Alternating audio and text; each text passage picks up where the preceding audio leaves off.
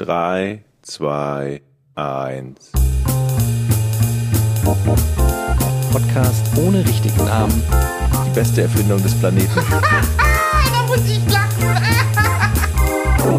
Zu 80% Fake. Nackt und auf Drogen. Podcast ohne richtigen Namen. Podcast ohne mich, wenn das hier so weitergeht. Ganz ehrlich. Du hast nicht ernsthaft versucht, Tiefkühlpommes in der Mikrowelle zu machen. Herzlich willkommen zum Podcast ohne richtigen Namen, Folge 163. Mein Name ist Jetjenga D. Und ähm, mir zugeschaltet, oder ich Ihnen zugeschaltet, kann man ja auch sagen, sind Georg Zahl, hallo. Hallo. Jochen. Dominikus Hallo. und Tom Brady. Hey guys, what's up? What's up? What's up? Tom Brady here. I'm Tom Brady. Hi. Ähm, Gleich kommt noch ja, Felix Magath. Ich wollte einfach kurz, ja, Tom Brady, der deutsche Felix Magath, äh, nee, Quatsch. Felix Magath, der deutsche Tom Brady. Ähm, so rum, Gag verkackt. Ich komme noch mal rein. Mhm. Hey guys, I'm Tom Brady. Just wanna let you know. Um, Hi, Tom. Hey, hey, hey George, sup man?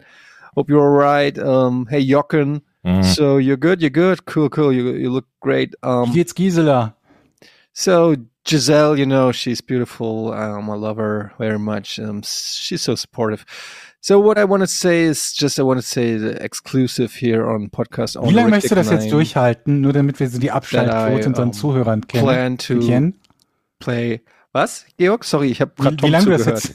Du hast richtig voll. I uh, want to just war, ne? say that I want to play another season. Es ist ja so, dass wir vor unserem Podcast immer noch so einen Smalltalk machen. Ja, wie ist das Wetter bei euch? Wie geht's euch? Was macht ihr so? Das ist heute ein bisschen und dann und dann legen wir natürlich die Themen fest. Wer Mhm. möchte wann über was reden? Den kurzen Could you- Dialog. äh, Could you? I Skript didn't durch. understand anything right now. My German's very bad. So, So. uh, Und das haben wir heute einfach sein gelassen und das kommt dabei raus. Also wenn man unvorbereitet in diesen Podcast stolpert, würde ich mal sagen, ne? Der ja Okay, ich höre jetzt auf damit. Aber ey, was ist denn da bitte letzte Woche passiert? Tom Brady macht weiter, okay, das ist die eine Sache. Und Felix Magath über dem Hertha. Ich habe mir gestern tatsächlich zum Einschlafen habe ich mir die ähm, die Vorstellungskonferenz, Pressekonferenz, kann man sich auf YouTube angucken mit Bobic und äh, Magath angehört. Und das Krasse ist, wenn man das nur hört, also wenn man nicht sieht, dann hörst du so die ganze Zeit beim, bei Felix Magath, wenn er spricht, so, so Hechelgeräusche, die so ungefähr so, ja, und ich will natürlich die Hertha hier retten. So.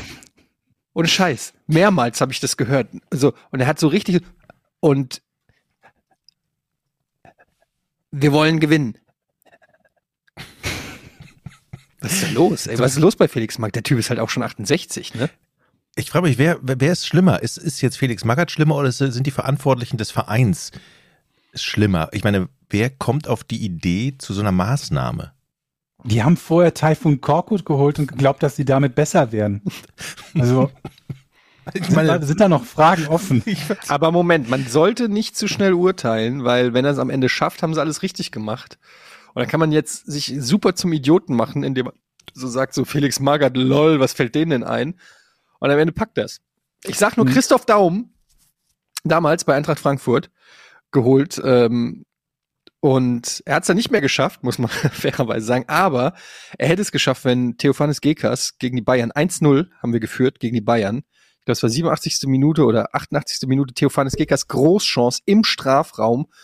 Trifft das leere Tor nicht aus fünf Meter Entfernung. Dann hätte es 2-0 gestanden in der 88. Minute. Es wäre der Dreier gewesen, es wäre Klassenhalt gewesen. Ähm, er schießt daneben. Bayern schießt noch das 1-1. Es fehlen am Ende zwei Punkte. Und ähm, dann hätte jeder gesagt, oh, ihr habt Christoph Daum gehabt, das war ein Geniestreich, der hat den Klassenerhalt mit euch gepackt. Und so ist Christoph Daum der größte Fehler gewesen, der je passiert ist. Es ist ja immer so ein bisschen, also dieses, das finde ich im Fußball ja sowieso immer so ganz schlimm, dass nur dieser Hindsight-Bias zählt. Ne? Also man guckt sich halt an, was ist dabei rausgekommen und tut so, als wäre eine Entscheidung auf Basis dessen gut oder schlecht. Ja, Das finde ich fürchterlich, macht mich immer wieder wahnsinnig. Man weiß es halt Aber du hast nicht. natürlich, Nachher ist man was- immer schlauer. ne? Ja, das ist so wie, ähm, der Ball wird vorbeigeschossen und dann sagt der Kommentator, hätte er mal besser abgespielt. Ja, ach was. Ja. Wenn ich weiß, dass der Ball daneben gegangen ist, dann hätte ich natürlich im Nachhinein besser abgespielt, aber zum Zeitpunkt, wo man schießt, weiß man das ja noch nicht. Ne? Das habe ich ja, das ist ja dieses Ähm, Backseat Gaming, das habe ich ja ständig bei beim Zocken, wenn ich bei Elden Ring sterbe. Komm, kommen wir gleich noch zu. zu Und dann sagt Thema. er, und dann sagt einer irgendwie so, ja, dem Schlag hättest du mal ausweichen müssen. Ach, Ja, ja, okay. Das ist ja nun universell immer richtig, ne? Ja. Das ist so, wie wenn du beim Shooter sagst, einfach Kopf anklicken. Ja, weiß ich. Ja. Das geht halt nicht so leicht wie. Ich habe übrigens tatsächlich die Tage erst Christoph Daum gegoogelt. Warum? Ich weiß, wie, wie bin ich da nochmal drauf gekommen? Das war irgend so ein, so ein Rabbit Hole, das glaube ich sogar tatsächlich auch mit irgendeinem Trainerwechsel zu tun hab, hatte. Wo ich dann irgendeine Trainerhistorie durchgegangen bin, dann kam Christoph Daum und dann habe ich mich gefragt, wie Was war das eigentlich eigentlich? nochmal mit, ja, so ein bisschen, aber ich habe mich eher gefragt, wie war das nochmal mit dessen Koks-Affäre? Wann genau war das und, äh, und was ist danach irgendwie so, so alles passiert oder welchen Einfluss hat das alles so gehabt? Und vor allen Dingen, wie, wieso ist er überhaupt auf die Idee gekommen, als jemand, der gekokst hat, einen Haartest zu machen, der herausfinden würde, dass er gekokst hat? Und Weil er wohl- geguckt hat. Nee, äh, er hatte wohl einen negativen Haartest schon vorher machen lassen. Ah, okay. Also einen fälschlicherweise negativen Test und hat sich dann sicher gefühlt, dass, ähm, hochgepokert. dass ja, hochgepokert und verloren, dass das nicht der Fall ist. Und der hatte ja schon einen Vertrag als Bundestrainer unterschrieben. Und dann muss ich sagen, wobei das davor war, davor war, glaube ich, Rebek, wo wir bei Pressekonferenzen sind, die so ziemlich das Fremdschämigste überhaupt sind. Die Pressekonferenz, wo Ribbeck als, Ribbeck als Nationalcoach äh, vorgestellt wurde. Hm. Wo, glaube ich, ich weiß gar nicht mehr, wer das damals war, irgendwie DFB-Präsident oder weiß der Teufel was, irgendwie im Prinzip so kleinlaut gesagt hat, dass Ribbeck eigentlich nicht die erste Wahl und nicht die zweite und auch nicht die dritte Wahl war. Und so, ja, hier, das ist jetzt äh, unser, äh, unser Trainer. Die Pressekonferenz einzig geht auch nur eine Minute. emo- Die einzig ähn- ähnlich emotionslose PK, an die ich mich erinnere, war, glaube ich, die Vertragsverlängerung von, war das Timo Hildebrand? Ich bin mir nicht mehr ganz sicher, wo das war. Ich glaube, hat er da bei Schalke, hat er mal bei Schalke gespielt? Hm, bei war auf Stuttgart jeden hat er Fall- mal gespielt. Stuttgart hat auf jeden Fall lange gespielt, aber ich glaube, der hat irgendwie mal bei Schalke auch gespielt. Und wo er so total emotionslos sagte, wie, wie sehr er sich über diese Vertragsverlängerung freut. Es gibt schon ein paar legendäre Pressekonferenzen. Ich glaube, der hat sogar mal für eine Zeit lang bei der Eintracht gespielt. Timo Hildebrand für ganz, ja, der hat von 20, 2014 bis 2015 oder drei Spiele für die Hält er nicht sogar noch den Rekord für die längste Zeit ohne Gegentor in der Bundesliga? Das weiß ich nicht. 2011 bis 2014 bei Schalke 04. 39 Spiele. Tatsächlich. Wahnsinn. Ich erinnere mich noch an die, an die, an die, an die Pressekonferenz von Lothar Matthäus mit hier, äh, I hope we have a little bit lucky. Ja. euch da noch dran? Wo war das? Ist er da irgendwie nach Amerika gegangen? Äh, wo war das denn nochmal? Das Aber es ich muss nicht ja eigentlich, ne? War das, wann hat er das gesagt? Ich vergesse das bei Lothar Matthäus immer relativ schnell. Ich habe so in meinem, I, I look not back, I look in front. ich, ich muss das immer ganz schnell aus meinem Kopf 2000. kriegen. Ja. 16 Spiele hat er da gemacht. Naja, gehen wir schnell weg vom Thema Fußball, sonst Ja, verlieren wir hier alle. Wir haben ja, wir haben ja viele Frauen, die auch zuhören und oh, oh Gott. Jochen. Ja, Jochen, ich weiß. ernsthaft? Warte, was schneide ich raus? Ey, Ja, haben oh, alter Schwede, das ist der erste Satz. Ich versuche gerade die Zuhörer und Zuhörerinnen zurückzugewinnen. Es ist so typisch. Du bist der krasseste Boomer, den es gibt, wirklich. Das hast du gerade nicht wirklich gesagt. Wie ist es aber, kennt ihr das, kennt ihr das, wenn es schon raus Was kommt jetzt? Wolltest du jetzt gerade Kochrezepte Aber wahrscheinlich kennt ihr, kennt ihr das, wenn vorstellen, es raus ist? Du merkst schon im Ansatz, ey, Gott, scheiße. So, und Lothar Matthäus würde da drüber sprechen. Ich Ja, aber merke kommt, es wenigstens. Nee, nee, nee, nee. Wo kommt, die Frage ist ja, wo kommt das her? Das sitzt ja offensichtlich Ja. tief in dir. Ich weiß es nicht. Ich, ich, ich, suche, ich, ich, ich suche danach. Ich habe es noch nicht gefunden. Ähm, Das ist unglaublich. aber weißt du, ich, ich besitze die Klasse und ich schneide das nicht raus. Ich werde auch keinen Redakteur hier verhaften, der das dann drin lässt, sondern ich sage einfach, da gehen wir durch. Da gehen wir allem. durch. Ich möchte mich von dieser Aussage komplett distanzieren. Wir sind ein Team, Leute. nee, Wir sind ein, wir sind ein das Team. Misogyne, das hast du schon. Nee, nee.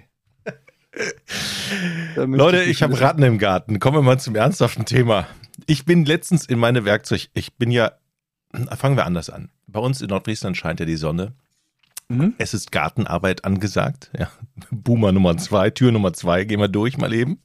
Ja, es gut. Ist, es ist, äh, man geht wieder nach draußen in den Garten und ich bevor ich in den Garten gehe, gucke ich mir erstmal mein Werkzeug an und öl das und mache das sauber auf meiner neuen Werkzeugbank und Mhm. dann gehe ich da rein in die Tür. Schön den Spaten Dann zeigt mir so eine Ratte schön ihren Arsch mit dem langen Schwanz und geht so gemächlich, noch nicht mal im Eiltempo, als sie mich bemerkt hat, dass ich durch die Tür gegangen bin. Nein, sie sitzt auf meiner Werkzeugbank, dreht sich gemächlich um und flieht noch nicht mal so richtig, sondern hüpft einfach nur gemächlich weg.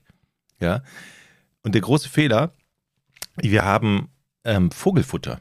Und Vogelfutter lockt wohl richtig die Ratten an. Alle die Leute, die jetzt Vogelfutter draußen am Haus haben oder irgendwo wegtun, einsperren, vergraben, nee, vergraben nicht, aber das ist das Rattenanziehungsmittel Nummer eins, hat mir der Rattenexperte, der dann da war, gesagt. Und äh, dann hockten die, hockte die fette Ratte hinter meinem Gefrierfach, äh, hinter meinem Gefrierschrank, den ich im Werkzeugkasten, im Werkzeug, Gott, Du hast einen Gefrierschrank im Werkzeugkasten? nicht im Werkzeugkasten, sondern im Werkzeugschuppen, habe ich einen Gefrierschrank, wo das ganze schöne Fleisch drin ist. Ne? Wenn ich mal Grillfleisch Aber du glaubst, habe. dass Vogelfutter ist es, was die Ratten anlockt? Naja, der, der Gefrierschrank ist ja zu, ne? So. Und in dem Gefrierschrank, also dahinter, haben die sich ein Nest gebaut. Mhm. Es waren noch keine kleinen Ratten da, sondern nur eine dicke. Aber die wollte da natürlich äh, die Familie. Aber du isst doch garantiert auch in deiner Werkzeugkiste Nee. der Kammer, nee, oder? Nee, nee, da, das ist nur mein Fleisch drin, was ich dann raushole für die Küche. Aber auf alle Fälle, in der, in der Gefriertruhe, also hinten, auf der Rückseite, da wo die ganze Wärme erzeugt wird, die den hochsteigt, da hat die sich schön ein Nest gebaut. Habe ich hier zerstört, weggemacht. Also Ratten. Aber Ratten, da muss man ja, ja, schon, das ist wirklich eklig. da muss man schon aufpassen. Ja, das ist wirklich eklig. Hast du einen Komposthaufen? Ja, Habe ich auch, aber da sind keine ähm, Essensreste oder so drauf. Das, die, die, Gar die, keine? Nee, nee, da ist nur Grünabfall drauf. Das, Erinnert ihr euch noch früher bei Giga Games im Container? Da hatten wir doch die Rattenfallen überall. Wisst ihr das noch? Außenrum waren immer diese Mhm. schwarzen äh, Plastikkartons oder was ist das? Ja, da war, da wohnte aber auch Simons Paella eine Weile lang. Das Und danach, muss man fairerweise sagen. danach kamen die Ratten. Ich will nicht sagen, dass das nicht auch ein gewisses sel- selbstverschuldetes Problem war, aber Fakt ist, wir hatten Ratten. ich habe mich jetzt mal mit so einem Rattenmann, mit so einem, wie nennt man das? Wie nennt man den. Beruf? Wie nennt man den Beruf? Kammerjäger. Unterhalten. Und der Typ hat zwei Frettchen, hat er mir erzählt. Mhm. Das heißt, er hat im Käfig zwei Frettchen und er meinte, er benutzt die Frettchen für die Jagd im Haus. Das heißt, wenn Ratten irgendwo in Ecken, äh, da willst du ja kein Gift haben, ne, im Haus. Also kannst du eigentlich mit Gift nichts machen, dann holt er sein Frettchen. Und, Und was die- macht das? Das die- verpetzt die Ratte oder was? Genau, die Frettchen pfeifen dann, ey, hier sitzt die Ratte. Nee, die Frettchen fressen die Ratten und sind wohl sehr schnell, die kommen überall rein. Moment, die Frettchen. Die Wie groß ist denn so Frettchen- ein Frettchen?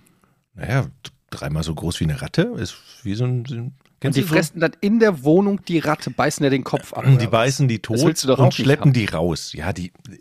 Also es ist jetzt nicht so, dass die sich da hinsetzen und dann, oh, du, eine Riesensauerei machen, sondern die töten die und schleppen die raus und dann muss natürlich das Frettchen. Hast du einen befreundeten Kammerjäger oder hast du einen Kammerjäger angerufen wegen deines Rattenproblems? Nee, ich hatte ähm, einen Kontakt, der mir empfohlen wurde, den habe ich angerufen, der kam dann auch sehr schnell und hat dann Gift verteilt und dann kam, man kommt ja so ins Gespräch, wenn man über Berufe, ich habe gesagt, ich bin Energieelektroniker, was bist du?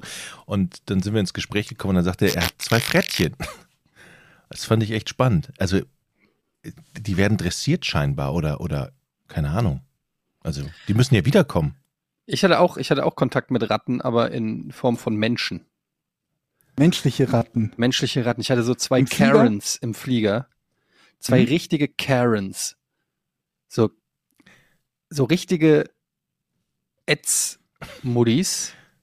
Mhm. Mit dem kompletten Karen-Outfit, so Wanderstiefel und, und, und Wie- wie komischer alt ungefähr? Schal. Um die 50, würde ich sagen. Okay. Ähm, und wir sind zurückgeflogen aus dem, vom, vom Skiurlaub. Ich bin jetzt wieder zu Hause. Und ich sitze also hinter denen im Flugzeug. Und neben mir sitzt mein bezaubernder, lieber Sohn und äh, guckt auf, auf dem iPad äh, hier die Mitchells versus die Miller, äh, irgendwas, irgendwie heißt das, die Mitchell, irgend so Zeichentrick. Mitchells versus Machines heißt das auf Netflix, ein Film. Zeichentrickfilm oder Animationsfilm. Ist also Und beschäftigt. Ist beschäftigt, hat die. Kopfhörer auf, ist, ist ruhig, ist ganz lieb, guckt er seinen Film und lacht sich halt ab und zu mal kaputt über das, was da irgendwie passiert.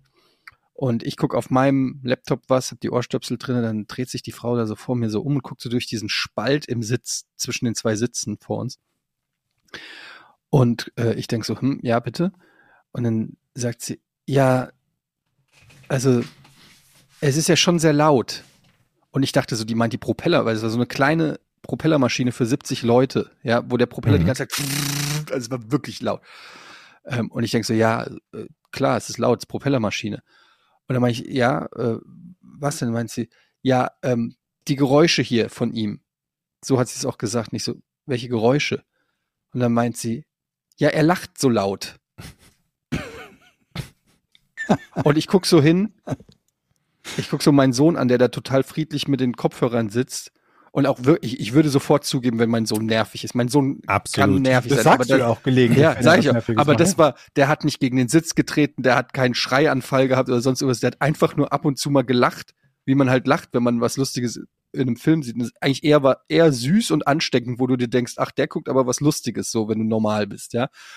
Ähm, und ich sag so zu ihr, ja, er guckt gerade was, er, er lacht halt. Was soll ich, soll ich ihm das Lachen verbieten? und da guckt sie mich so an und sagt so, naja, aber vielleicht könnte, könnten Sie mir sagen, dass das ein bisschen leiser machen soll. Und dann sie, und dann, dann, sie, und dann, und dann sagt sie so zu mir, äh, und dann sage ich so, nee, mache ich aber nicht. Und dann sagt sie, ja, Sie hören das vielleicht nicht wegen Ihrer, wegen Ihrer Ohr, Ohr, Ohrdinger da. Mhm. Also das klang schon so ein bisschen, als ob sie pisst ist, dass ich solche Ohrstöpsel-Technologie benutze. Und dann sage ich äh, zu ihr, ja, dann, dann stecken Sie sich doch auch Ohrstöpsel rein. Und dann sagt sie, ja, ich habe keine. Und da habe ich gesagt, ja, das ist aber ärgerlich jetzt. Und dann guckt sie mich so an. Und dann habe ich meinen Ohrstöpsel demonstrativ wieder ins Ohr gesteckt und auf meinen Laptop geguckt. Und dann habe ich noch gehört, sie hatte dann zu ihrer äh, Sitzpartnerin daneben ihr, habe ich dann gehört, wie sie die Köpfe zusammengesteckt haben. Ich habe dann tatsächlich auch nicht mehr zugehört, es war mir auch egal, was sie sagen. Und dann noch so ein paar Mal, so, so kennt ihr das, wenn man dann sich so halb nach hinten dreht, so dass man dem quasi signalisieren will, der Person hinter einem, wir reden gerade über dich. Also weißt du, so dieses, Mhm. äh, dann so, so leicht nochmal hingucken und nochmal so reden. Ja, das, ähm, ich war schon wieder auf 180. Mein, wir, äh, es war ein Flugzeug, das so klein war, dass halt zwei Sitze links, dann kam der Gang und dann zwei Sitze rechts. Ich saß mit meinem großen Sohn links, er am Fenster, ich am Gang. Und dann, wie gesagt, der Gang, dann meine Frau und dann der Kleine am anderen Fenster. Und ich guck so, ich guck so, meine Frau hat es nur so zur Hälfte so mitgekriegt weil es wie gesagt sehr laut war. Es ist eh das Lustige, dass sie sich in diesem lauten Flugzeug, wo wir direkt am Propeller gesessen haben, dass das das Problem war, dass da ein Kind gelacht hat, ja. Nicht geschrien, nicht geheult, sondern es hat einfach nur zweimal gelacht. Aber egal. Und dann guckt mich so meine Frau an, so nach Motto, was war da los? Was war los?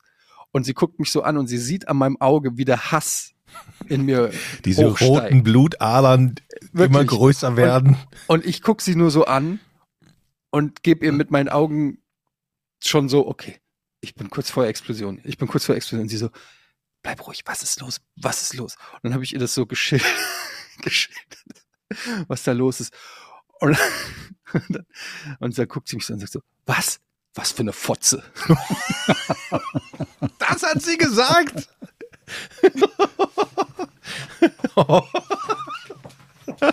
Aber hat denn die andere auch irgendwas Also zu gemacht? mir hat sie das leise ins Ohr gesagt. Also sie hat es dann so, meine Frau ist ja sehr zurückhaltend und sie hat es dann so gesagt, was für eine so hat sie es gesagt. Aber in meinem Kopf war es natürlich Du hast ausformuliert. vervollständigt. Ich ja? habe es in meinem Satz, Satz vervollständigt. Das hat mich so gefreut in dem Moment, weil normalerweise Mhm. muss ich mir immer anhören. Vielleicht wollte ich Schatz, sagen, was für eine verdammte Nörglerin. Genau, was für eine freundliche Frau, dass sie das einfach so. Ähm, und äh, normalerweise krieg ich immer Ärger, dass ich äh, zu schnell an die Decke gehe oder zu unhöflich bin oder sonst irgendwas. Und ich krieg, hm, und ich denke immer so, sei doch mal auf meiner Seite. Und sie so, nee, da hast du dich falsch verhalten und wieso machst du das? Und da zum ersten Mal war es wirklich so, dass sie sofort auch äh, habe ich gesehen, dass sie auch wütend wurde. Und dann habe ich noch gedacht, okay, yeah. Okay, aber dann ist nichts mehr passiert. Wir haben das Thema nicht mehr thematisiert und jeder ist seine, seines Weges gegangen. Aber in solchen Situationen finde ich es ja immer so, dass das triggert ja einen dann so sehr, dass man noch äh, versucht, die dann extra zu ärgern, ne? Also dann schön ja, mit dem. Mann, aber mit da dem hatte ich dann auch keinen Bock, weil dann eskaliert und dann wird's einfach nervig. Ja. das Problem bei solchen Sachen ist, dass ich, ähm, wenn ich erstmal richtig wütend bin, bin ich nicht besonders schlagfertig. Also mir, ich bin dann so echauffiert und so, ich, ich kann es dann manchmal nicht fassen, wie dreist manche Menschen sind, dass ich dann, dass mir dann wirklich die Sprache fehlt. Weil ich so wütend bin und ich kann dann nicht mehr sachlich oder, oder cool oder, oder schlagfertig sein, sondern ich bin dann einfach nur und deshalb bin ich eigentlich froh, dass es dann nicht noch weiter eskaliert ist. Das Hat ist, denn die andere von den beiden auch irgendwas gemacht? Weil vielleicht ist die Tussi, die dir auf den Sack gegangen ist, ihrer, ihrer Sitznachbarin genauso auf den Nerv gegangen. Ich habe die beiden haben, die haben sind schon vorher auf jeden Fall negativ aufgefallen. Also die haben äh, sich schon beschwert, dass sie keinen Fensterplatz hatten. Also die saßen direkt so, dass kein Fenster da war. Äh, so. Das haben, da haben sie sich schon einmal beschwert. Dann haben sie sich einmal beschwert bei der Stewardess. Die haben sie ge und ich habe schon am Blick der Stewardess, die hat dann so zu mir rüber geguckt hinter mir und ich habe so die- diese, das war so ein Hilfeschrei, die so hat mich so angeguckt und hat mich dann so so nett angelächelt. So kann ich Ihnen noch was bringen? Nein, alles klar. So und ähm, du hast halt schon gemerkt ja, die haben sich dann beschwert, dass das zu lange dauert, bis die Getränke kommen. Oh. Ähm, und äh, die saßen auch demonstrativ da und haben dann Tageszeitung gelesen, haben das also so ausgebreitet, so im gesamten Flugzeug. Das war so ein riesen. Sehr laut geblättert wahrscheinlich dann auch. Nee, aber es war alles so anti und also du hast es einfach gemerkt, glaub mir bitte, ich, ich, äh, das ist keine schnelle Vorverurteilung, sondern das waren so richtige Karens, so richtige, einfach nur, ich weiß nicht, so. Und es ging ja davor schon los, ich habe das ja sogar getweetet, haben so, ähm, wir waren bei der Gepäckabgabe. Man muss dazu sagen, diese Airline hat nur, äh, die Koffer nur 15 Kilo, was normalerweise sind es ja, glaube ich, so 20, 22 Kilo, die ein großes Gepäckstück sein kann. 15 Kilo, wenn du für einen Skiurlaub packst, ähm, die ganzen schweren Klamotten und so, ist gar nicht so einfach. Naja, und wir hatten auf dem Hinflug hatten wir, ähm, glaube ich, sechs Kilo zu viel. Und das hat die Dame aber durchgewunken, hat gesagt, ja, ist egal. So. Und ähm, da haben wir Glück gehabt. Und dann auf dem Rückflug ähm, am, am Flughafen waren wir dann am, am Schalter. Und wir haben natürlich vorher umverteilt. Ich habe Sachen in anderen Koffer, ein paar Sachen habe ich meiner Mutter mitgegeben, habe gesagt, schick mir die später zu, ähm, in der Hoffnung, dass, dass wir nicht wieder so weiter drüber liegen. Und dann waren wir zwei oder drei Kilo mit dem Koffer drüber. Und dann sagt die Dame am Schalter, ähm, ja, da müssen Sie draufzahlen. Ich so, ja, okay, was kostet das denn? Ja, ähm, 33 Euro. Schön. Pro Kilo. Nee, insgesamt, aber es war dann, also es ist halt trotzdem halt viel Geld so, ne? Und ich denke mir dann, mein erster Gedanke war erstmal so, okay, geht es jetzt hier darum, dass es zu schwer ist fürs Flugzeug und es eine Gefahr darstellt? Weil dann wäre es ja egal, ob ich zahle oder nicht, weil das nimmt ja nicht Gewicht weg, ne? Aber okay, ich verstehe, dass man damit natürlich, wenn alle zahlen müssen, dann damit das irgendwie vielleicht so ein bisschen ähm, ja begrenzen kann. Aber auf jeden Fall, und ich habe es anders getwittert, als es tatsächlich passiert ist, weil in meinem äh, dann habe ich, ich habe dann zu ihr gesagt, ähm, ja, auf dem Hinflug ging es aber auch so. Und da guckt sie mich so an und sagt so, ja, da hätten sie auf dem Hinflug auch mehr zahlen, äh, hätten sie auch den Aufpreis zahlen müssen. Mhm. Und, und ich musste es mir so verkneifen. Auf Twitter habe ich es ausgesprochen und direkt, natürlich haben sich die Leute über mich aufgeregt. Deshalb habe ich es im echten Leben nicht gesagt, aber in meinem Kopf habe ich gesagt, ja, da haben wir einfach auch Glück gehabt, dass wir da so eine sehr nette Mitarbeiterin hatten. und ich habe es mir so verkniffen, meine Frau stand wieder so neben mir und hat schon gesagt, ist doch egal, dann zahlen wir es halt. Und ich war schon wieder so, ich weiß ja, dass ich im Unrecht bin. Ich habe ja zu viel Gepäck. Ich weiß ja, dass ich derjenige bin, der zu viel Gepäck hat. Aber ich weiß auch, dass wenn sie cool wäre und da eine Familie mit Koffern sieht und Kindern, dass sie doch dann auch mal sagen kann, ja komm, kann sie doch machen. Kann sie nicht? Come on. Nein, ich bin auf deiner Seite wie immer. Du hast absolut recht. Man darf Das es nicht ein, man darf es nicht einfordern. Das ist mir klar. Das ist nett gewesen, dass die eines gemacht hat. Deshalb kann man nicht davon ausgehen, dass es immer so gemacht wird. Aber ich kann es auch nicht so erklären. Sie war so eiskalt und und unnahbar und und wie so ein wie so ein wie so ein Roboter. Und es war so eine Diskrepanz zu der Frau beim, beim äh, äh, Check-in beim, beim Hinflug, dass mich das getriggert hat. Tut mir leid. Die Scheiße ist ja tatsächlich auch, du kannst ja, selbst wenn du, wenn du zwei Koffer hast, der eine wiegt 15 und der andere 26, dann kannst du ja, du musst ja die drei Kilo in den anderen Koffer packen. Ne? Also Ja. du musst es ja irgendwie ausgleichen. Und dann stehst du da und Unangenehm. Hinter dir die Schlange, die gucken das ist ja nicht so, das Koffer ist ja nicht so. Moment mal, beide, beide, beide Koffer zusammen würden das Gewicht ja, das wäre ja in Ordnung, aber die zählen halt nicht so. Das muss halt jeder Koffer einzeln. Ähm, du kannst das nicht auf den anderen draufrechnen. Ne? Ja. Du musst umpacken, wenn, wenn sie darauf besteht. Wie ist es denn ausgegangen? Musstest du dann was rausnehmen? Ich habe die erschossen. Okay, gut. Nee, ich habe, äh, nee, wir konnten nicht mehr. Da war einfach kein Spielraum mehr. Und ich habe dann natürlich das Geld gezahlt und mir meinen Teil gedacht. Weil Oder ich bin ja, ich bin ja ein netter Typ, der zwar böse, böse Gedanken hat, aber sie sich aufhebt, um sie dann auf Twitter zu verteilen, um da dann sein Fett wegzukriegen. oder aus dem Koffer die Kinder, Fiktive Szenarien. die Kinderklamotten rausnehmen vor den Augen der Jungs. So, das bleibt jetzt hier. Ich habe ich hab gesagt, kann, kann, kann, wenn das kleine Kind hier bleibt, würde, würden wir dann die 30 Euro sparen. Ja, das würde gehen. Drehen wir doch mal den Spieß um. Hättet ihr Lukas, nicht du musst jetzt stark sein. Hättet ihr nicht mal Lust, selber mal da zu sitzen und die Koffer anzunehmen? Einfach, ich möchte einfach nur mal einen Tag erleben. Wie ist es, aus der anderen Seite das ganze Flughafengeschehen zu erleben?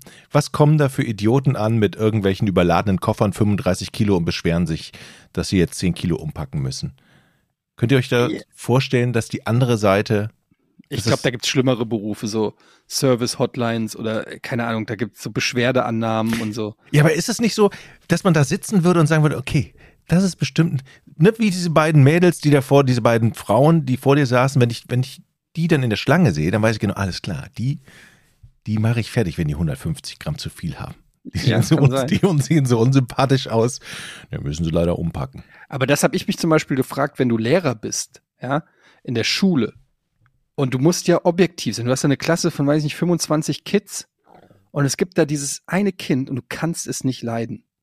Ich glaube, du kannst das nicht ausschalten, oder? Du, das kannst du doch nicht ausschalten. So ein unsympathisches Kind, das dauernd dumme Sprüche bringt, super unlustig ist, scheiße in der Schule. Du kannst ja nicht mal die Namensvorurteile ausschalten, ne? Also Ja. es gibt ja, es gibt ja Untersuchungen dazu, dass Kinder mit bestimmten Namen halt einfach schlechtere Noten bekommen im Mittel. Was ist für ein Name der, aber welcher Name? Ich weiß, lange Zeit war Kevin halt so ein Name. aber der da sehr finde ich es auch okay. Also das ist auch selber schuld. Stimmt, ne? Kevin kriegt Heutzutage- also schlechtere Noten. Bei, bei mir wäre es ganz klar Dustin. Mhm. das, Dustin ist sehr Oh, weit ja. vorne. Ich finde Rosemarie ist ein Grund, einfach mal mündlich eine Note abzuziehen. Wobei, also Rosemarie heutzutage, das hat ja schon wieder was. Im Skiurlaub, im Skikurs war kein Scheiß. Da war ein Kind, das hieß Siegfried. Siegfried. Siegfried. Und das ist vier oder fünf gewesen. Wie, wer nennt denn sein Kind ein fünfjähriges Nennst du Kind? doch dann Siegfried? Siggi, oder? Heißt der Siggi dann? Wird der Siggi gerufen? Das Er wurde wir bei der Siegfried Geburt gerufen. schon so genannt. Ich habe ihn nicht gefragt, was sein Spitzname ist. Du sagst ja nicht Siegfried, oder? Das ist doch. Äh, Entschuldigung, aber. Doch. Ja. Siegfried, kommst du bitte?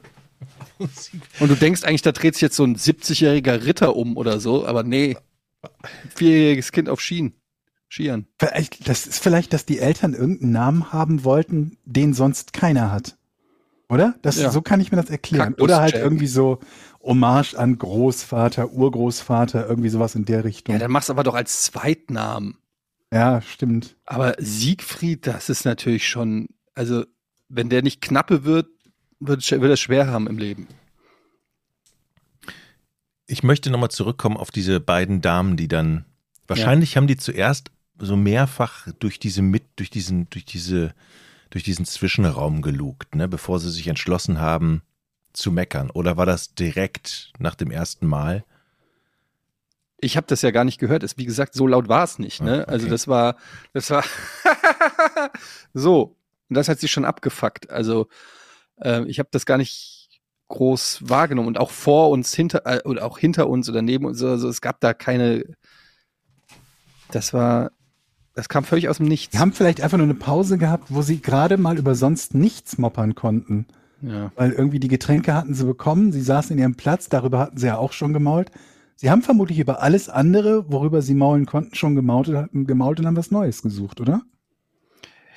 Ganz ehrlich, ich frage mich auch, was die Motivation war, weil die sahen jetzt also ich hätte die jetzt nicht eingeschätzt, dass die jetzt so, weil die hat das noch, sogar noch, also der, der Inhalt ihrer Beschwerde war natürlich asozial, aber sie hat es noch relativ zurückhaltend formuliert, was es aber fast schon schlimmer gemacht hat.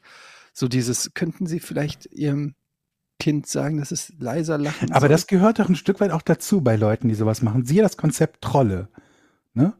Wenn du Leute hast, die, die provozieren wollen, die das aber immer in, in, in Form tun, also ohne beleidigend, ausfallend und so weiter zu werden, weil sie sich selber ja auch also sagen wollen, ich bin ja im Recht mit dem, was ich tue und ich verhalte mich ja nicht in irgendeiner Art und Weise unangebracht. Ja. Da passt das dann dazu, dass die, ich habe ja nur freundlich gesagt, dass der Junge zu laut gelacht hat. ist ja einfach nur eine konstruktive Kritik. Genau. Das ist ja einfach nur konstruktive Kritik. Das heißt, ihr seid ausgestanden, äh, ausgestiegen irgendwann und dann seid ihr getrennte Wege gegangen oder dann hat sich die Spur verloren, dann war das Thema gegessen. Ja, was ne? aber okay, bei der Gepäckausgabe und ich habe dann noch, ähm, ich habe noch überlegt, ob ich Fotos machen soll. Dann habe ich gesagt, komm, lass einfach, äh, scheiß einfach drauf. Fotos? Und, ähm, ja, einfach, keine Ahnung. So sehen Arschlöcher aus. Aber Okay. habe ich dann, habe ich dann gelassen und habe einfach auch wirklich gedacht, komm, it's vacation, relax. Kommst du, kommst du eigentlich klar mit diesen kleinen Propellermaschinen? Mir geht es tatsächlich so, ich habe ja massive Flugangst. Und Mhm. in diese Propellermaschinen steige ich lieber ein, als in diese Oh, dann großen guck mal drei Maschinen. Staffeln Mayday, dann machst du das auch nicht mehr. Echt? Weil ich habe immer so das Gefühl, okay, aus den kleinen Propellermaschinen, da kommst du schneller raus, weil die Schlange am Eingang kürzer ist, wenn es brennt, ne?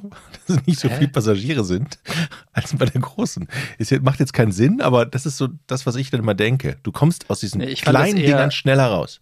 Wir saßen wirklich, also wenn du aus dem Fenster geguckt hast, direkt neben dem Propeller. Und ich fand das eher, also mich hat das eher ein bisschen wuschig gemacht, so diesen riesen Propeller da zu sehen, weil ich mir immer gedacht habe, okay, hoffentlich dreht er sich auch richtig und was ist, wenn er sich nicht mehr dreht und so. Ich will nicht die Maschine arbeiten sehen, die mich da in der Luft hält, weißt du? Das möchte ich irgendwie dieses, diese, diese Magie des Fliegens möchte ich in meinem Kopf einfach nicht Aber bei Propeller, dieser Propeller macht mir nicht so viel Angst wie eine Dü wie so, wie so eine Riesendüse. Wie so ein, so Aber das Düse. ist ja auch letztendlich ein Propeller. Der ist nur der eine, also so eine Turbine, eine Turbine, genau, nicht eine Düse. ja, eine Turbine ist ja auch letztendlich nichts anderes als dieser Propeller, glaube ich. So, ich kenne mich jetzt nicht aus, aber es ist einfach, das eine ist halt außen und das andere ist innen. Und ich so. glaube auch, dass so ein leichtes Flugzeug besser, wenn alles ausgeht, das ist ja mal die Vorstellung, wenn alles Strom aus, Benzin aus, man muss gleiten, dann denke ich immer Sprit, Ja. ne? Flugbenzin Mhm. heißt es. Doch. ich schon, So, schon- und wenn man dann in den Gleitflug, dann denke ich mal so, die Chance mit so einem kleinen Propellermaschinchen zur Erde zu gleiten, ist höher als mit so einer schweren, großen Boeing oder was auch immer. Keine Ahnung. Na gut. Ich habe im Flugzeug habe ich eine Dokumentation gesehen über die äh, neue Air Force One. Mhm. Und das war im Prinzip was ein komplettes Propagandavideo, aber manchmal finde ich das so ganz interessant, so diese amerikanischen. ist aber eine 747 wieder, oder? ist, glaube ich, wieder eine 747. Und das Lustige ist, in der Reportage war es wohl so, dass Obama hat ähm, das in Auftrag gegeben, dass die, dass die Air Force One komplett neu gebaut wird. Und es werden auch immer zwei gebaut. Genau, ich glaube, es ist, glaube ich, es gibt genau zwei, genau. Mhm. Es gibt zwei Air Force Ones, wusste ich auch nicht.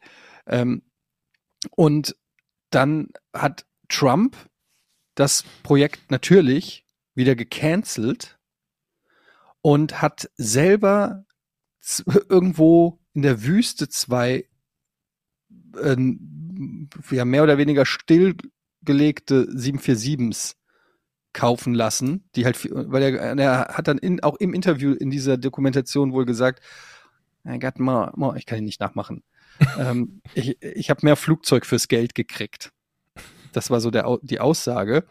Mhm. Und ähm, jetzt hat er aber, und dann dem auch zugestimmt, dann haben die halt gezeigt in dieser Dokumentation, wie aus diesen quasi gewöhnlichen 747s dann die Air Force One gebaut wird und wie sorgfältig da halt alle Kabel verlegt und alles gemacht werden, mit welcher Security und so.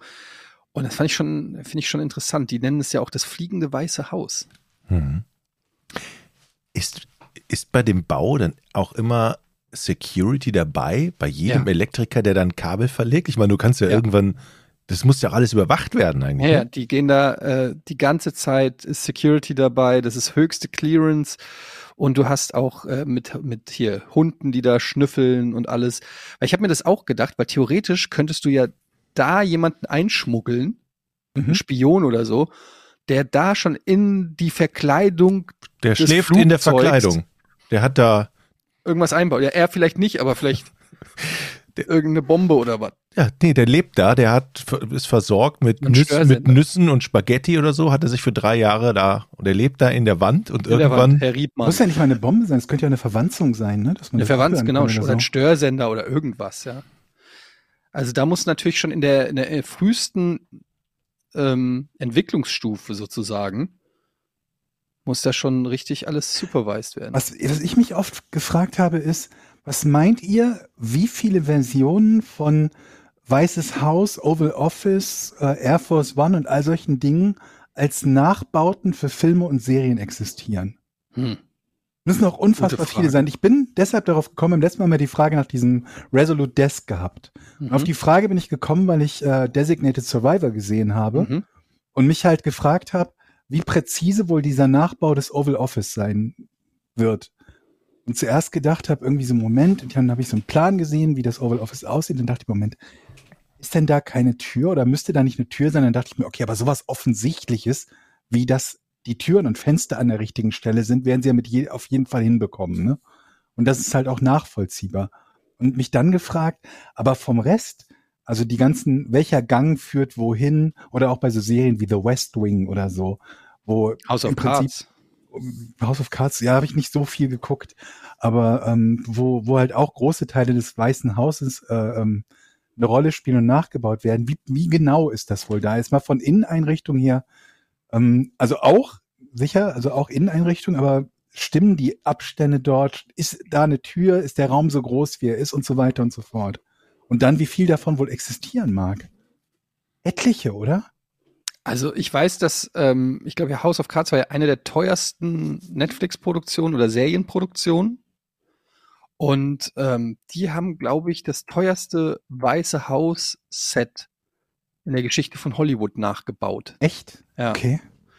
Und ähm, ja, genau, bei West Wing hast du es und natürlich auch bei Designated Survivor und bei anderen ähm, Filmen. Weil da spielt ja 80 Prozent der Serie drin. Also bei, Ja, ja, House genau. of Cards, ich habe also am Anfang, ich glaube, ich habe die ersten zwei, drei Staffeln geguckt, da war es noch nicht so viel im Weißen Haus, glaube ich, oder?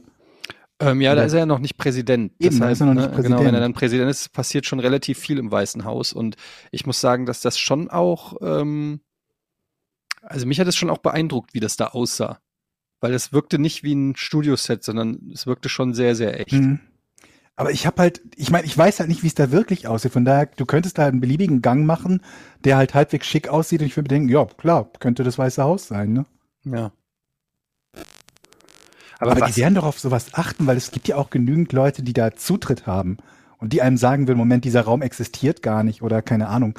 Der ist nicht dunkel getäfelt, sondern der ist, keine Ahnung, weiß tapeziert oder so.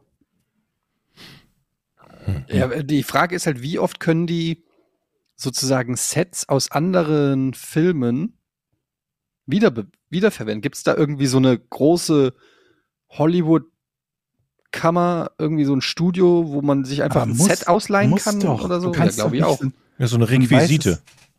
Ja.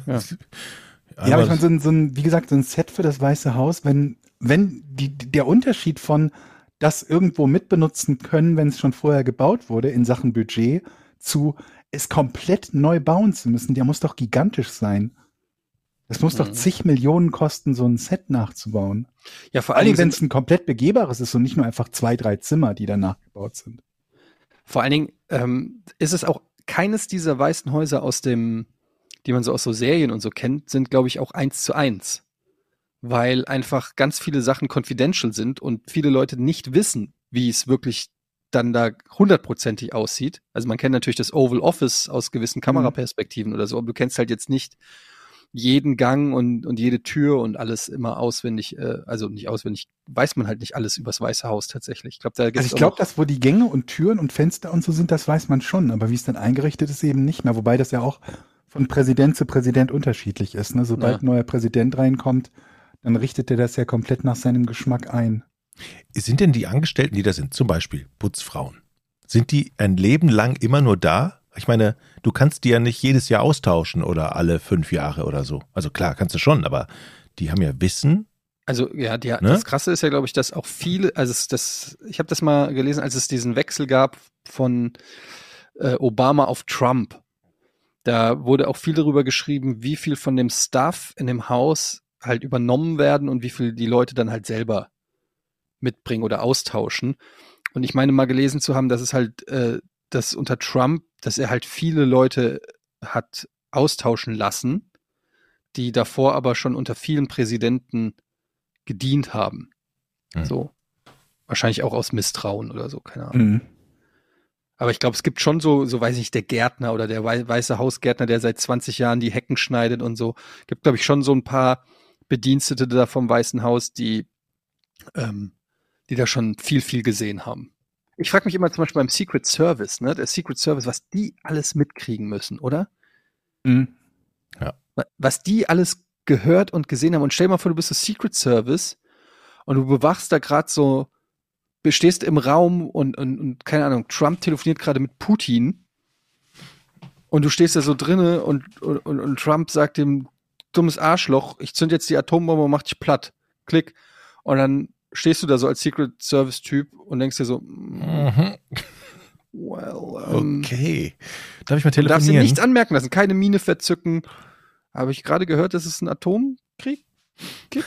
Hm, Mama? Ja, keine Ahnung, da kannst du Und vor allem, wenn es Sachen äh, sind, die halt dich und deine Familie irgendwie mittelbar oder unmittelbar Ja. betreffen würden, ne? Stell's dir vor. Da, ich glaube, deshalb beim Secret Service, weiß ich gar nicht, dürfen die Familie haben? Ja, keine Ahnung. Nee. Ja, aber wenn es so heißt, so, okay, du hast gerade mitgekriegt, ähm, weiß ich nicht, äh, ein Komet trifft ein. Ja, der Klassiker, irgendwie der Komet schlägt ein. Und du darfst aber niemandem Bescheid sagen, weil das eigentlich noch nicht offiziell ist, die Information, um keine Massenpanik auszulösen. Wie würde das ablaufen? Ruft dann der Secret Service Agent zu Hause an. Äh, Schatz, erinnerst du dich noch an deine Oma in Belgien? Wie, ich würde jetzt da mal überlegen, ob wir da nicht mal jetzt sofort hinfliegen. Ja, aber ich meine, in so einem Fall, also, Ja. ähm, was soll dir passieren? Dass du deinen Job verlierst, wenn der Komet einschlägt und du das vorher jemandem gesagt hast? Also Keine wenn das so eine Nachricht wäre, dann warnst du doch deine Familie vor, oder? Ja, aber das Problem ist ja, dann kannst du ja nicht mehr kontrollieren, wer es alles erfährt. Und dann ist im Zweifelsfall der Secret Agent schuld an der weltweiten Massenpanik. Ja. Also ich keine Ahnung, ich meine, klar wird das wahrscheinlich passieren, aber theoretisch laut Protokoll darf das natürlich nicht passieren. Vielleicht machen sie regelmäßig Tests mit Fake-Meldungen. und wenn dann telefoniert wird, Die werden ständig. SMS rausgegangen ist an die Frau, Ja. Schatz, pack deine Sachen, wir fliehen nach Belgien, dann wirst du gefeuert. Genau. Secret Service wird am meisten au- ausgetauscht. Das ist der größte Schleuder, Schleuderjob, den du da haben kannst, weil du ständig irgendwelch, irgendwie gelingt wirst. Ja, aber was du eben meintest mit so normal, also in Anführungsstrichen normalem Personal wie Reinigungskräfte, keine Ahnung, Koch, Hausmeister, weiß der Teufel was, die müssen doch auch also einen sehr intensiven Background-Check haben, weil die ja ein gigantisches Sicherheitsrisiko darstellen. Oder, Ja, oder genau. stelle ich mir das zu krass vor, zu schlimm vor? Eigentlich nicht, oder? Ich glaube, dass es da schon krasse Security-Checks gibt, auf jeden Fall. Und das würde aber doch auch bedeuten, dass man, dass, dass diese Position möglichst selten gewechselt wird, oder? Man möchte doch möglichst selten das Risiko eingehen, dass äh, man jemanden einstellt, der dann tatsächlich, äh, ja, keine Ahnung, was zu irgendeinem Geheimdienst gehört oder im schlimmsten Fall irgendein Attentäter ist oder so. Ja, aber ich glaube, dass du da einfach, also ich meine, was mach- machst du, wenn der Präsident sagt, ich will den Gärtner nicht mehr, dann kommt, Mhm. kann, kann wahrscheinlich keiner sagen, der bleibt. Vermutlich. So- Das wäre mal interessant zu ja. wissen, so wie da wieder so die, äh, die, ähm, ja, die, die, die Personalakten oder der Personalverlauf aussieht zwischen den verschiedenen Präsidenten. Ja, das ist eh, also ich finde das auch immer sehr interessant, da dieses, gerade in Amerika, so dieses ganze Hochtrabende und so, Wie fühlt Ähm, man sich, finde ich spannend. wie fühlt man sich eigentlich, wenn man ständig mit Secret Service umgeben ist? Also du ge- gehst durch den Flur und fünf Leute, wie viel, wie viel sind es eigentlich, die dir ständig folgen? Man kann es ja nur, aber vor allen Dingen das Krasse ist ja, dass die auch bleiben, wenn du nicht mehr Präsident bist.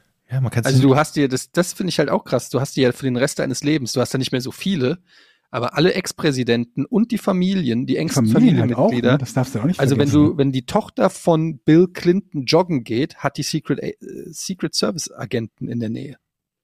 Ich weiß gar nicht, wie lange das geht, für wie, ob das wirklich für den Rest, also ich glaube bei Präsidenten für den Rest des Lebens, bei Familienmitgliedern weiß ich nicht, aber ähm, das ist auf jeden Fall for life. Und ich meine, wie aufwendig auch Auslandsbesuche sind, ja, von amerikanischen Präsidenten. Ich weiß noch, als wir in Berlin bei Giga waren und da ist dann auch irgendwann, äh, gab es da auch mal, glaube ich, den ersten Besuch und dass da ja wirklich Gullideckel zugeschweißt werden, vor, vorher alle Straßenzüge mit Sprengstoffhunden untersucht werden und so. Und ich meine, der Typ fährt mit seiner, fliegt mit seiner Air Force One jede Woche irgendwo mal hin und das alle Orte Ja. müssen vorher gecheckt werden, ja, auf den Dächern, Scharfschützen. Ja, was das Was- kostet, ne? Was Alles. für ein gigantischer. Aufriss ist. Bei, äh, bei in dieser Dokumentation haben die gesagt, wenn der Präsident mit ähm, mit dem Hubschrauber, wie heißt der Hubschrauber nochmal? Der, der heißt ja auch irgendwie. Weiß ich nicht. Siegfried. Hä? Siegfried. Siegfried. ähm, der, ähm, warte, wie heißt der denn? Ich gucke es kurz nach. Haley Marine One. One.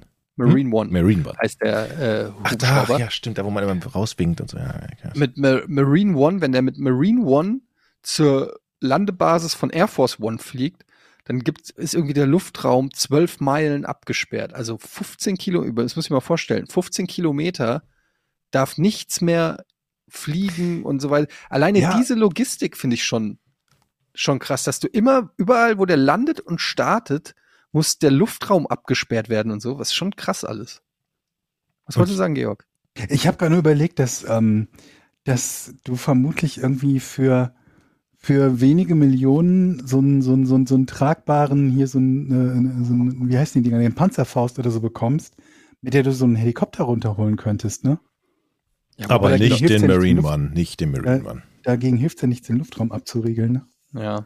Ich habe immer gedacht, so die größte Gefahr müsste eigentlich mittlerweile Drohnen sein. Weil kennt ihr diese, kennt ihr diese Mhm. Drohnen, ähm, wie heißt das, ein Drohnenfeuerwerk im Prinzip, wo dann so Mhm. 500 Drohnen in die Luft Hm? kommen, die irgendwelche leuchten und dann machen die irgendwelche lustigen Bilder dadurch. Ich habe mir überlegt, wenn du jetzt irgendwie Al-Qaida bist oder so, gibt's die noch? Keine Ahnung, aber ihr wisst schon, was ich meine. Und dann Mhm. irgendeine Terror Terrororganisation und die schickt einfach 1000 Drohnen gleichzeitig zu so einer ähm, Rede oder sowas von so einem Präsidenten. Wie will man das denn? Also wie, und dann vielleicht noch ferngesteuerte Autos oder so. Ich will jetzt hier auch nicht den Anschlag auf den Präsidenten. Ich habe hier Schiss, dass hier gleich irgendwas passiert. Steht Aber- auf der Liste. Ja, aber so, ähm, wie, wie willst du das denn verhindern?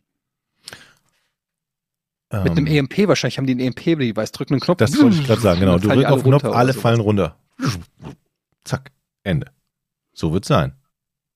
Aber ich habe zum Beispiel damals bei 9-11, äh, hätte ich auch nicht gedacht, dass ein Flugzeug im Pentagon landen kann. Man hat dann immer so davor, hat man immer gedacht, so, okay, wenn Pentagon, wenn das da in die Nähe von 20 Kilometern kommt, dann kommen irgendwelche Laserstrahlen, es wird einfach ein kleines schwarzes Loch in die Luft geschossen. Oder so, aber nee, es kam einfach nicht. Ich glaube, jetzt ist es wahrscheinlich der Fall. Ja, denkt man jetzt wieder so, Ja. ne? Aber du hast es damals, also ich meine, wer hätte gedacht, dass du einfach das Pentagon so leicht attackieren kannst? Hm. Naja, okay. Aber ich kann ja da noch mal, ich habe ja noch ein paar alte Buddies früher von meiner Zeit bei den Navy Seals, da kann ich ja noch mal ähm, nachhorchen, Mhm. ähm, was die so wissen. Weil ich habe mir zum Beispiel überlegt, ähm, ihr wisst ja, wir suchen immer die Millionenidee. Mhm. Was haltet ihr davon, wenn wir bei Fort Knox einbrechen?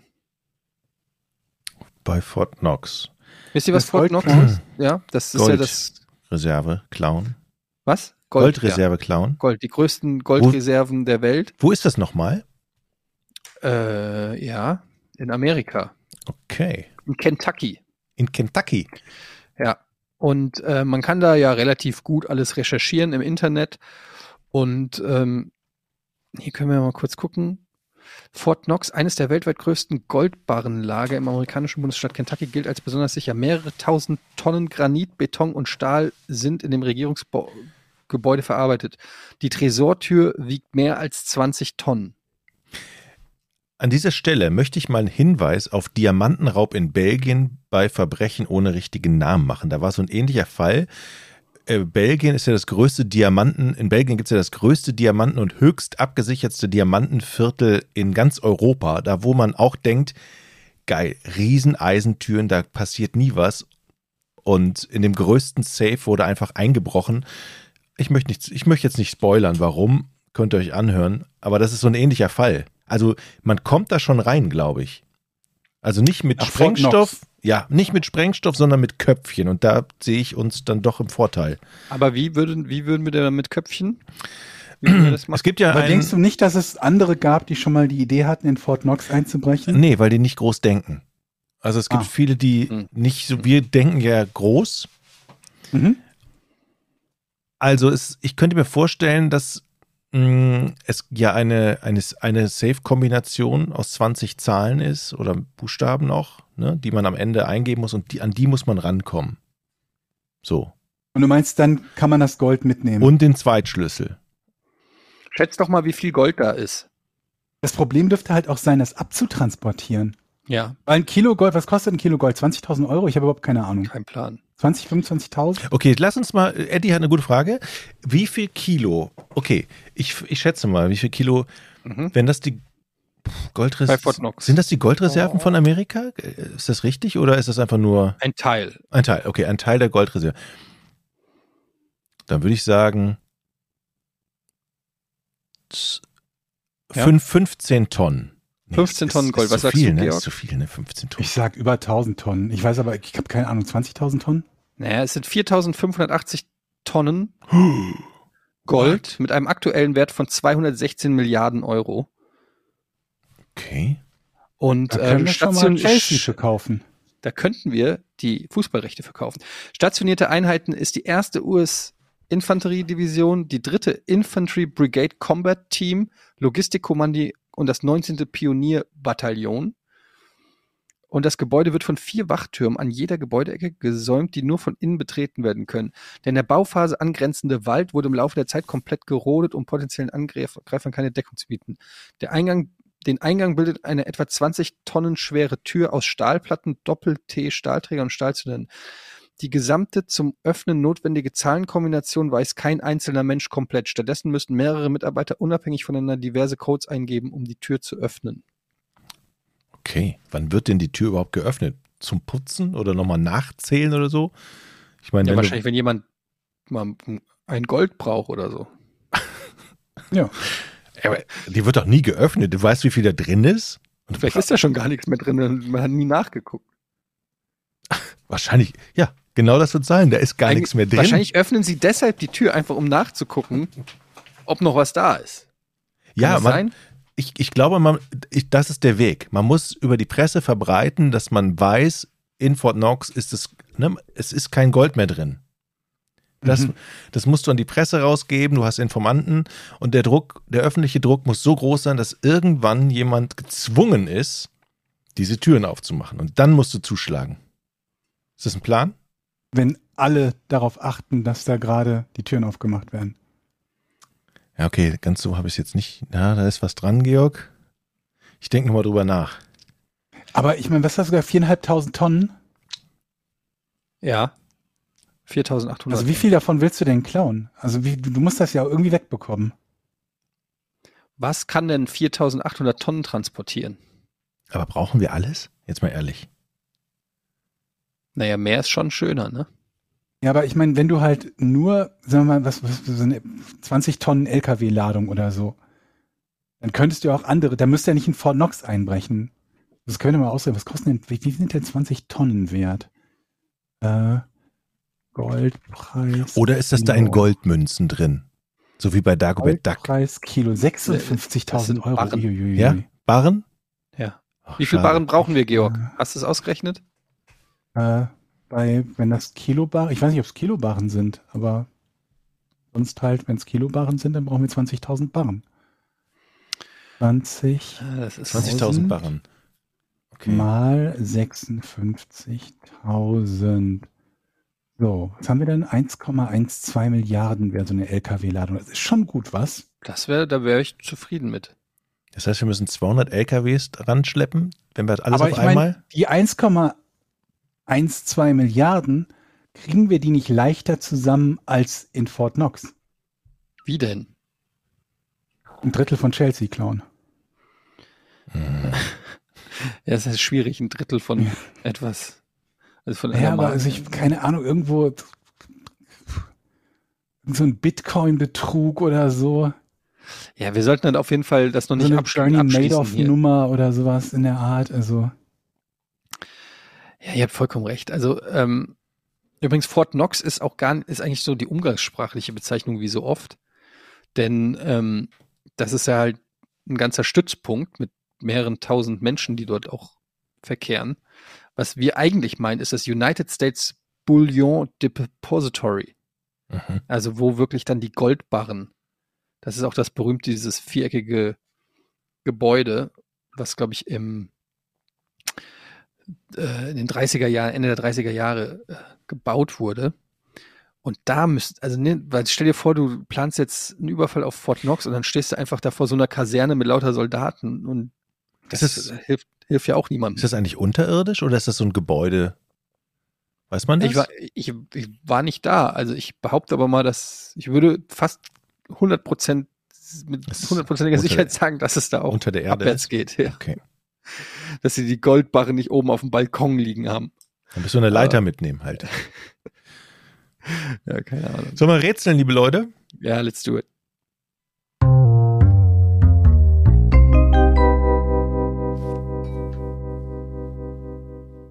so, wir haben heute eine Frage von Harald und die lautet, was ist der Paranuss-Effekt? Der was? Der Paranuss-Effekt. Paranuss kenne ich aus Pokémon. Ich fange mal an. Ja. Mhm. Paranüsse sind sehr lecker, übrigens. Die haben eine sehr, sehr harte Schale. Sehr hart. Mhm. Und dann sind sie sehr groß. Und wenn man die äußere, äußere Haut dieser Paranüsse wegmacht, dann schmecken die sehr, sehr lecker. Also mit Haut isst, isst man die, glaube ich, nicht. Es sei denn, die ist sehr trocken. Okay, so viel zur Paranuss. Jetzt der Paranuss-Effekt. Dass du sagst halt, also du sagst das so, als wäre es Fakt, dass die lecker sind. Du magst halt auch Rhabarber, ne? Aber Paranüsse, hast du schon mal Paranüsse gegessen? Ja, natürlich habe ich Die Paranüsse sind sehr gegessen. lecker. Ich Sind, kenne die überhaupt Wenn man nicht. sie mag, dann sind sie lecker. Es gibt auch Leute, die mögen Schokolade und andere, die mögen sie nicht. Das hat doch jetzt überhaupt keinen Wert zu sagen, die sind lecker, außer dass sie dir schmecken. darf ich das nicht sagen? Du magst pa ja, natürlich darfst du das sagen, aber das, das hilft niemandem. Nee. Das stimmt, Georg. Das hilft jetzt niemanden. Aber alle wissen jetzt, dass ich gerne Paranüsse mag. Okay, cool. Aber was ist der Paranuss-Effekt? Die Nuss in der Schale ist. So, jetzt, ich fange jetzt mal an, sinnvoll, wie letzte Woche übrigens, sinnvoll zu fragen. Hat dieser Paranuss-Effekt, entsteht der im Körper eines Menschen? Nee. Paranuss. Ich ähm, weiß nicht genau, was das ist, aber es scheint ja eine Nuss zu sein mit einer harten Schale, wie ich gerade erfahren habe, Die sehr lecker sein soll. die sehr lecker sein soll. Die Paranuss, der Paranuss-Effekt, der wird ja gesucht. Der Paranuss-Effekt könnte, könnte es etwas mit der harten Schale zu tun haben. Nee.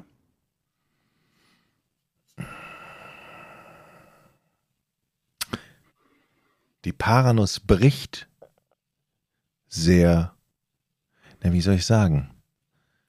Kann, hat es etwas mit äh, der Eigenschaft des, des Brechens der Paranuss zu tun? Also wenn man die durchbricht, die hat so ein ganz, ganz so ein klare ganz was. Kante, die, ist, die bricht so, die zerbröselt nicht. Ach komm, vergiss es, ich weiß nicht, egal. Ist es nicht.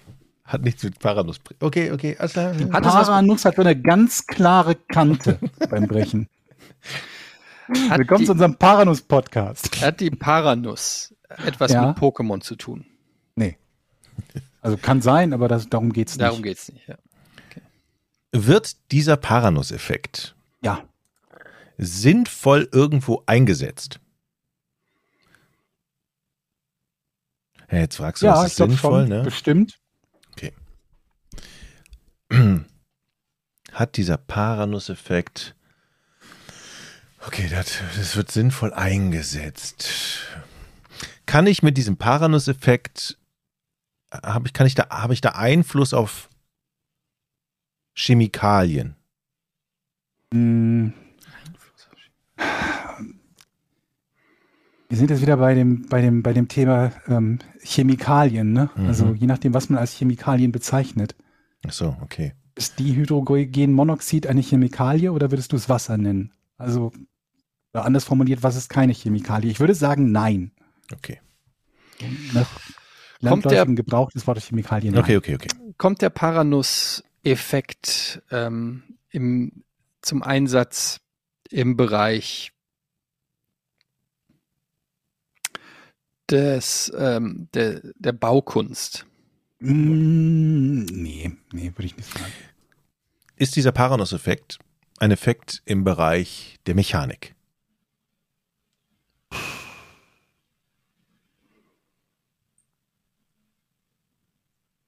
Ich sag mal nein, weil ich glaube, wenn ich jetzt sagen würde, in der Mechanik, dann würde ich das zu sehr auf den falschen Weg bringen. Okay. Mhm. Ja, ist gut, dass du da nein Ich gebe aber jetzt mal einen kleinen Tipp, der wird Ja. auch Müsli-Effekt genannt. Ähm, handelt es sich um ein Themengebiet im Bereich der Nahrung? Auch. Auch. Ähm, um- geht es auch um die Auswirkungen von gewissen Nahrungsmitteln auf den Menschen? Nee, nee. Der Müsli-Effekt. Mhm. Was kann denn der Müsli-Effekt sein? Paranuss-Effekt.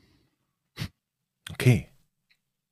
Also wenn ich eine, mir ist schon mal aufgefallen, wenn man eine Paranuss ins Müsli packt,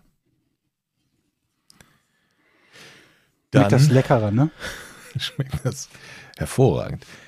Hm? Der, der Müsli-Effekt, was ist denn der Müsli-Effekt? Was kann denn ein Müsli?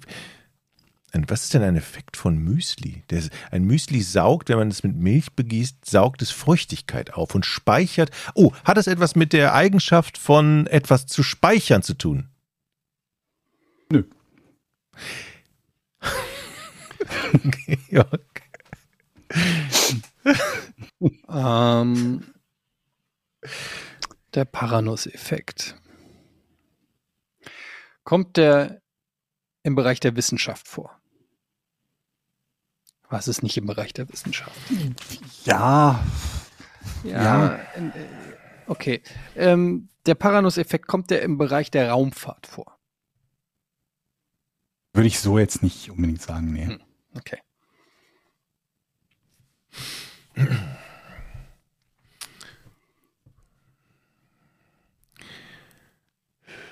Hat er ist die chemische Eigenschaften der Paranuss wichtig bei diesem Effekt? Chemische Eigenschaft. Äh, Chemische Eigenschaft? Ja, Nö. also die. Nö. Würde ich jetzt so nicht sagen. Geht es um etwas Kleines?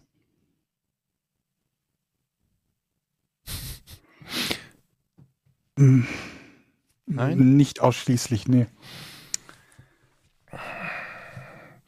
Der Paranuss-Effekt, sieht man den im, des Öfteren im Haushalt? Ist der eigentlich überall bei uns, ohne dass wir es wissen, dass das der Paranuss-Effekt ist? Oder bei Du hast vielen? zwei unterschiedliche Fragen gestellt. Ja, sagen, okay. welche- Der Paranuss-Effekt, den haben wir eigentlich bei uns im Haushalt und bemerken es eigentlich nicht so richtig, aber es, überall ist der Paranuss, oder an manchen Stellen ist der Paranuss-Effekt so bei uns. Das ist Im täglichen, im ist der Paranuss-Effekt bei uns im täglichen Leben sichtbar zu Hause? Ja, kann man so sagen, ja. Würde ich sagen. Ist der Paranuss- schon mal begegnet in deinem Haushalt? Ist der, ist der begegnet der mir vor allen Dingen morgens? ja, wegen Müsli. ja, hier, was denn? ich kenne deinen typischen Morgen nicht. So wie die Erektion. Ja, sowas wie eine Oder werden Erektion am Morgen. Tennissocken angezogen. Das ist die Lösung. Ist es die Morgenlatte? Nein.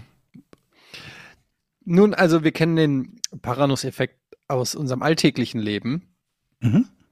Ähm, denn mit dem Paranuss-Effekt sind wir deshalb vertraut, weil wir ihn ja alltäglich immer wieder Ich finde es Zeit.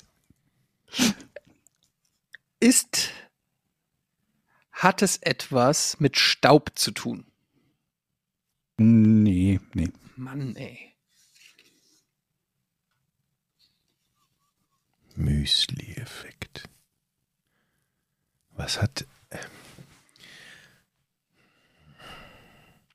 Hat dieser Paranuss-Effekt oder auch der Müsli-Effekt Auswirkungen auf andere Dinge? Wow. Okay, ich, ich formuliere diese Frage ja, das ist aber auch Ja. scheiße. ja. Ah, da sind wir doch schon mal einen Schritt weiter. Also ich weiß jetzt Low-hanging nicht genau, was fruits, andere Dinge als was, aber ja. Ich meine, ganz ehrlich, diese Paranuss, ich weiß, sie ist sehr hart und sie hat eine harte Schale, und aber es hat mit der harten Schale nichts zu tun. Für was steht denn sonst die Paranuss? Die, diese Für Paranuss. was steht die Paranuss?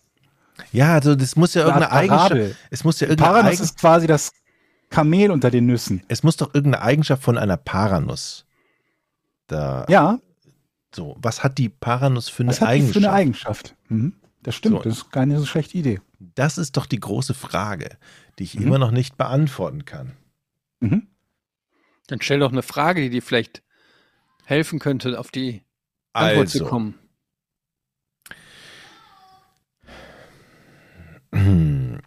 die Paranuss.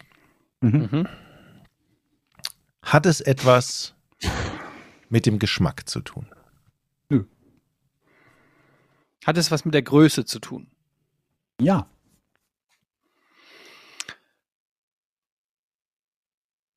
Also hat es was damit zu tun, dass die Paranuss klein ist? Nee. What? Die ist ja gar nicht so klein. Ja, richtig. Okay.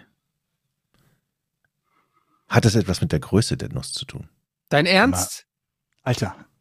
Dein fucking Ernst? Ja, hat es. Ich, ich war gerade abgelenkt. Meine Tochter hat mich ange angeschrien hier. Die kommt die Tür nicht rein. Hattest du das gerade gefragt, Eddie? Ja. Mhm. Genau die gleiche Frage? Ja. Okay. Ja. Habe ich nicht zugehört. Wer, wer hätte das gedacht? das ist Neuland hier bei uns, Ähm, dass ich das noch erleben darf. Alter, ich bin. Ich habe echt keine Ahnung. Kannst du nicht noch, mir noch einen Tipp geben? Ähm, ja, also Müsli-Effekt, Paranuss-Effekt. Ähm, es hat tatsächlich mit diesen beiden Dingen zu tun. Ja, das heißt nicht Müsli-Effekt, weil man Milch reinschüttet wie ins Müsli, sondern es hat tatsächlich mit Müsli quasi und auch mit Paranüssen zu tun. Unmittelbar. Okay. Aber es hat Nicht ausschließlich, wir, aber Aber wir haben ja gelernt, es hat nichts mit dem menschlichen Körper zu tun, wenn man die isst, dass da ein Effekt entsteht. Das hatte ich ja schon gefragt, Mhm. hast du gesagt, nein. Und was hat Müsli für einen Effekt? Hat es, ah, ich weiß es, hat es etwas mit äh, Raumfeuchtigkeit zu tun? im Moment habe ich gedacht, jetzt machst du wieder den, den Präsidentenschreibtisch, aber nee, hat nichts mit Raumfeuchtigkeit zu tun. Was, Also, ich, was ich mir anhören musste nach dem letzten Rätsel, oh weia. Ähm, hat Paranuss-Effekt, Müsli-Effekt. Es hat auch was mit Müsli zu tun, sagst du. Aber was für ein Effekt hat Müsli, ey? Was für ein Effekt? Hat es was mit der Haltbarkeit zu tun? Gute Idee, aber nee, hat nichts damit zu tun.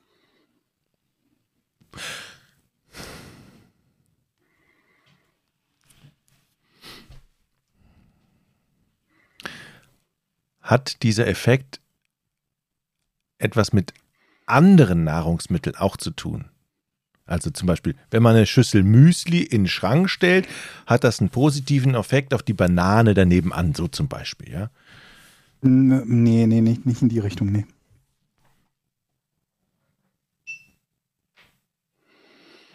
Oh Mann, ey. Ah,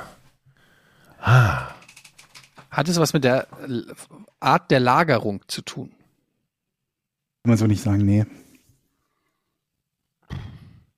weil wenn man jetzt zum Beispiel Reis in Salz tut, ne, aber da wären wir wieder bei Feuchtigkeit, dann nimmt dieser Reis ja Feuchtigkeit auf und das Salz Salz bleibt tro dann trockener nicht. und Mhm. klumpt nicht. Ne? Das wäre ja auch so ein Effekt, aber hat ja mit Feuchtigkeit nichts zu tun. Hat es etwas mit unserer Nahrung, die wir täglich zu uns nehmen, zu tun? Hat es einen Einfluss auf unsere Nahrung, die wir essen?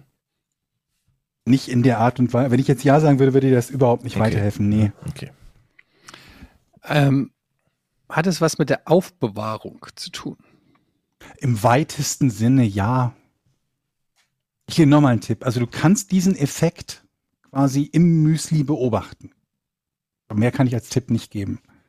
Sonst sind wir schon zu nah an der kannst Lösung. den Effekt im Müsli Hat beobachten. Eddie gerade ein Ja gekriegt? Im weitesten Sinne ja. mit, Okay. ja. Hm? Ähm, du kannst den Effekt im Müsli wahrnehmen. Hm? Aber ich denke dabei natürlich Müsli in der Schüssel. Also wenn ich mir Müsli in die Schüssel mache, kann ich den Effekt wahrnehmen. Ja, auch. Oh Mann, ey. Das ist aber sehr schwer. Aber ich krieg's raus. Also.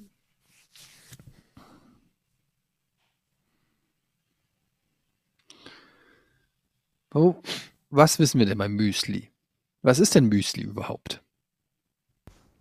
Was das ist ist schon mal Müsli? kein schlechter Ansatz. Müsli ist sind verschiedene Getreide. Nee, was sagt man? Was ist denn das? für Verschiedene. Ja, was ist denn Müsli? Ja, Ge, äh, Knu, Knus, Knu, ich habe keine Ahnung, was Müsli eigentlich ist. Ich sag zu allem, was man mit Milch essen kann, eigentlich Müsli. Das ist aber ja wirklich schwer. Eine Ja, Zusammenstellung gut, ich red aus schon von, verschiedenen. Ich rede schon von Müsli und nicht von einfach nur Haferflocken oder äh, Smacks oder sonst irgendwas. Oder Cornflakes oder so, sondern wirklich Müsli. Und das ist was? Das ist eine verdammt gute Frage. Darf ich das googeln, was Müsli ist? Nee, darfst Ja. du nicht. Nur was Nee, nicht, ich habe Sorge, dass du ist. da irgendwas zufällig googelst, was mit, dem, mit der Lösung Okay, dann sag du es mir, Jochen. Was ist ein Müsli? Naja, Müsli ist eine Zusammensetzung aus Rosi also ne, es gibt äh, Müsli mit äh, Rosinen und also Obst und Was ist Haferflocken. Müsli? Du kannst ja Müsli Dinkel- nicht erklären mit Müsli. Müsli ist ja Ja, das was gerade Ja, aber das, ich erkläre dir auch gerade, was Müsli ist. Es ist eine Zusammensetzung von unterschiedlichen Getreidesorten mit Obst, Nüssen, was auch immer. Also Getreidesorten war das Zum Stichwort. Beispiel, ja. Und man kann den Effekt bei der Durchmischung von verschiedenen Getreidesorten sehen. Auf gut Deutsch. Möglich. Ich, komm- sorry, ich komme nicht drauf. Ich check's nicht. Du bist Jochen. Mach Okay. du. Also, ab und zu esse ich ja Müsli. Mhm. Dann holt man das ja aus der Packung raus und kann man den Effekt, du kann, man kann den sehen, hast du gesagt, ne? Mhm. Kann man ihn sehen, also kann man ihn unmittelbar sehen, wenn man das Müsli vor auf dem Tisch hat und das Müsli anguckt oder muss man es, kann man es nur sehen, wenn man es über einen längeren Zeitraum beobachtet? Eine Frage? Eine Frage? Kann man es unmittelbar sehen, wenn das Müsli auf dem Tisch steht? Würde ich dann diesen Müsli-Effekt sehen können? Ja, kannst du sehen, ja, doch. Okay. Was sieht man? Hat das etwas mit Farbe zu tun? Nee, würde ich nicht so sagen, nee. Das ist aber schon auch schwer. Ja, ich komme auch nicht drauf, ey. Jetzt stell dir eine Schüssel Müsli vor. Was kannst du denn da sehen? Okay. Geht es um. Da, also, du hast ja auch explizit gesagt, es geht nur mit Müsli, nicht mit Smacks zum Beispiel. Also, den Effekt, der, Ja, den ja. Paranuss-Effekt hätte ich jetzt nur mit Müsli, aber nicht mit Smacks zum Beispiel. Genau, ja, also richtig. Oder nur mit, mit reinen Haferflocken hätte sie ihn auch nicht oder nicht in dem Maße. Okay, also geht es um die. Ja, geht es nur mit Sachen, wo mehrere unterschiedliche, was auch immer, die Sachen sind. Ja. Ah, ich glaube, ich habe die, ich glaube, ich habe die Idee. Ja, Okay. guter Weg, gute ich glaube, Richtung. ich habe ja. die Idee. Also wenn du siehst, die der Paranuss-Effekt, der Müsli-Effekt, den siehst du nur beim Müsli, weil da verschiedene Getreide oder Nüsschen oder was auch immer sind. Dann heißt das, ja, dann heißt das, dass du Der Paranuss-Effekt heißt,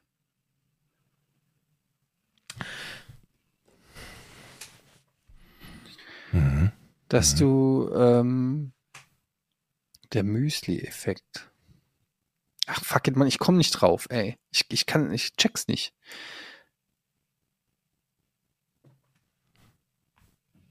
Vielleicht sowas wie, dass irgendwas übrig bleibt. Also wenn du, ah, ich hab's. Der Paranuss-Effekt, auch genannt der Müsli-Effekt, ist, Mhm. wenn du die gesamte Packung sozusagen Müsli gegessen hast, die dann bleiben in der Tüte so kleine Rückstände von dem ganzen Kram, die so klein sind, dass sie nicht mit auf den Teller ausgeschüttet werden, so wie die Reste in einer Chips-Tüte. Und das sind quasi die, das ist der Paranuss-Effekt, dass immer solche Reste übrig bleiben oder sowas. Ist es nicht, aber das ist gar nicht mal so schlecht, die Richtung. Die Richtung ist gar nicht mal so schlecht. Die Richtung ist gar nicht mal so schlecht. Ja. Dass da Reste übrig bleiben?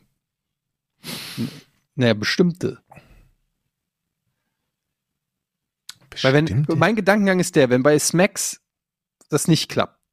Mhm. Smacks sind ja theoretisch alle gleiche Konsistenz, gleiche Größe, plus minus. Es gibt Mhm. vielleicht mal einen größeren oder kleinen. Aber die sind alle gleich. Bei Müsli, ich hab's, wenn du dir das so auf den Teller schüttest, ich da hab's, kann halt auch irgendwas auf der Strecke. nicht mehr dran, so, ne? wie Denk so. Ja, ja. Ich dran, hab's, ich hab's, ich hab's. Leute. Also, es kann ja nur damit zu tun haben mit Anziehungskraft und Magnetismus. Stimmt's? Was? Ja, richtig. Kann nur damit zu tun haben, mit Magnetismus. Nein, also kann es, hat es etwas mit, äh, mit, mit Anziehungskraft oder mit, ja, mit, mit, mit elektrischen, mit magnetischen Feldern zu tun? In Anziehungskraft der unterschiedlichen Sorte. nee. Der also das, die, das, die Paranuss, die Paranuss bringt in die, hä? magnetische Nüsse. Nein, aber ich will nicht weiterreden, ich möchte ja keine Tipps geben. Elektromagnetische Nüsse. Und Rosinen. Ich meine, hast du schon mal einen Klumpen beim Hafer? Du hast ja nie einen Klumpen gesehen beim Hafer. Deshalb denke ich, die sind, die stoßen sich alle irgendwie, das ist alles so. Elektromagnetisch, ne? Wenn es keinen Klumpen gibt, dann muss es elektromagnetisch sich abstoßen. Also, der ich bedeutet einfach nur, dass die Paranüsse in dem Fall, dass die irgendwas, irgendeine besondere Rolle im Müsli einnehmen. Also Mhm. vielleicht, Jetzt ah, weiß ich's. warte, der ich weiß es. Paranuss-Effekt Ich ist, der weiß Paranuss es. ist, ich der löse. Paranuss-Effekt ist, dass es in, je, in jedem Müsli immer eine gewisse Anzahl an extra leckeren großen Nüssen gibt. Nein. Und das ist der Paranuss-Effekt. Warum guck nicht so enttäuscht, ich, Georg? ich möchte lösen. Also, er war auf einem guten Weg. Deshalb. Nö. Etienne ist wieder dran. Was? Das war noch keine Frage. also pass auf. Es ist ja so, auf der Packung von, von Müsli, so steht ja immer auf der Rückseite, kann Spuren von Nüssen, Nüssen enthalten. enthalten. Das heißt, in jedem Müsli ist ein mini, mini Prozentsatz von Paranussmehlkrümel drin. Ja? Nein. Leck mich. In den USA, gibt's gibt's äh, Richtlinien dafür, wie viel, wie viel äh, äh, Rattendreck und so weiter in Erdnussbutter sein darf. Wusstest du das? Wie viele, wie viele Insektenbeine und also Echt? Ach ja. du Scheiße.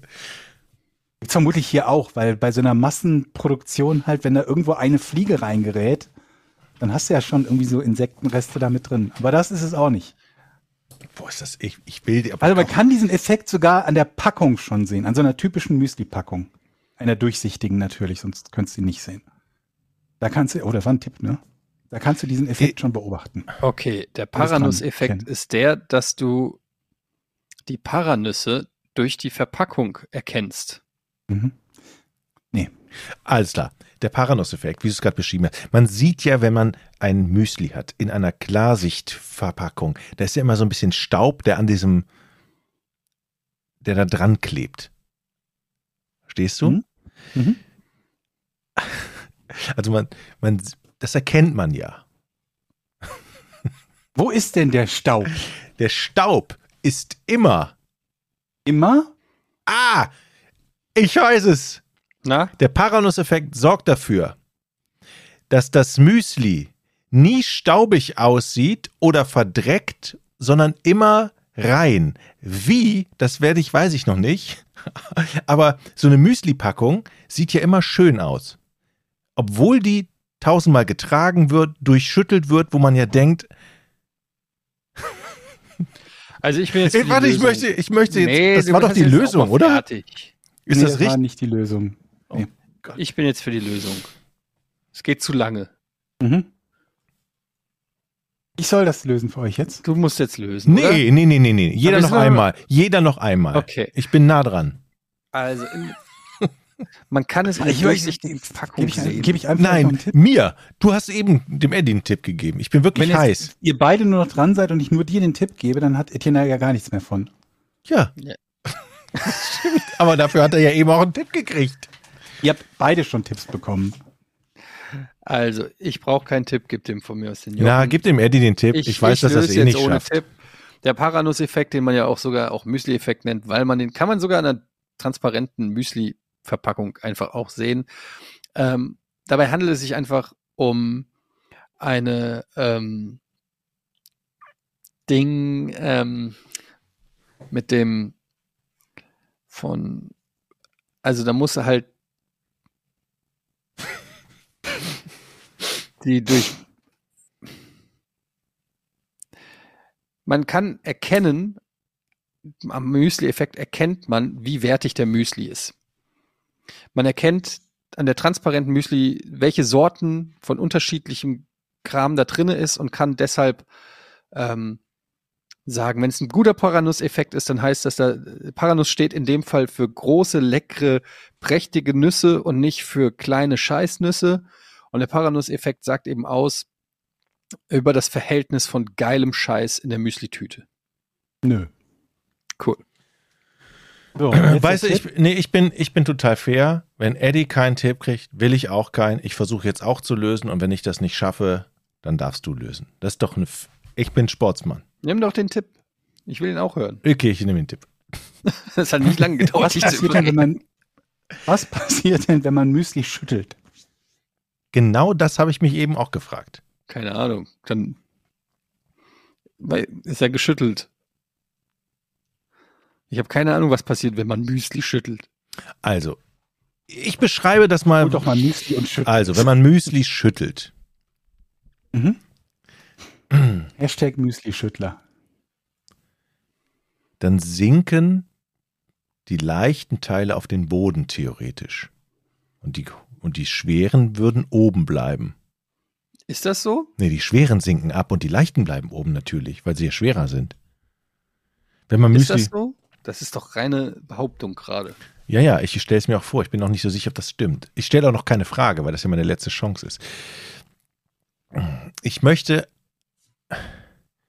Hat, hat dieser Paranuss-Effekt einen positiven Effekt auf das Kaufverhalten möglicherweise der Leute, weil eben der Paranuss-Effekt Mal, hast dafür, du Lack gesoffen? dafür ich sorgt. sag gerade, was passiert, wenn man Müsli schüttelt und du kommst mit Kaufverhalten. Nee, pass auf. Wenn man Müsli schüttelt, kann es ja, Ja. sein, dass es unappetitlich aussieht. Tut es aber nicht. Aufgrund des Paranuss-Effektes möglicherweise. Mhm. Ich habe noch keine Frage gestellt. Ich denke nur laut. Mhm. Das war so mein Gedankengang.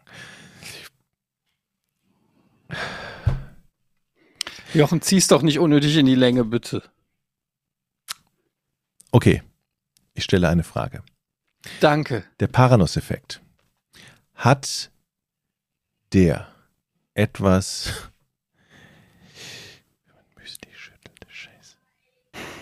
Hat er etwas mit den Schalen der Getreidesorten zu tun? Dass er vielleicht noch Die Schalen. Schalen der Getreidesorte. Also pass auf, eine Paranuss hat ja, hat ja eine, eine äußere Schale und eine innere, die sehr, wenn man so eine Paranuss, so eine trockene Paranuss, die wunderbar abgeht.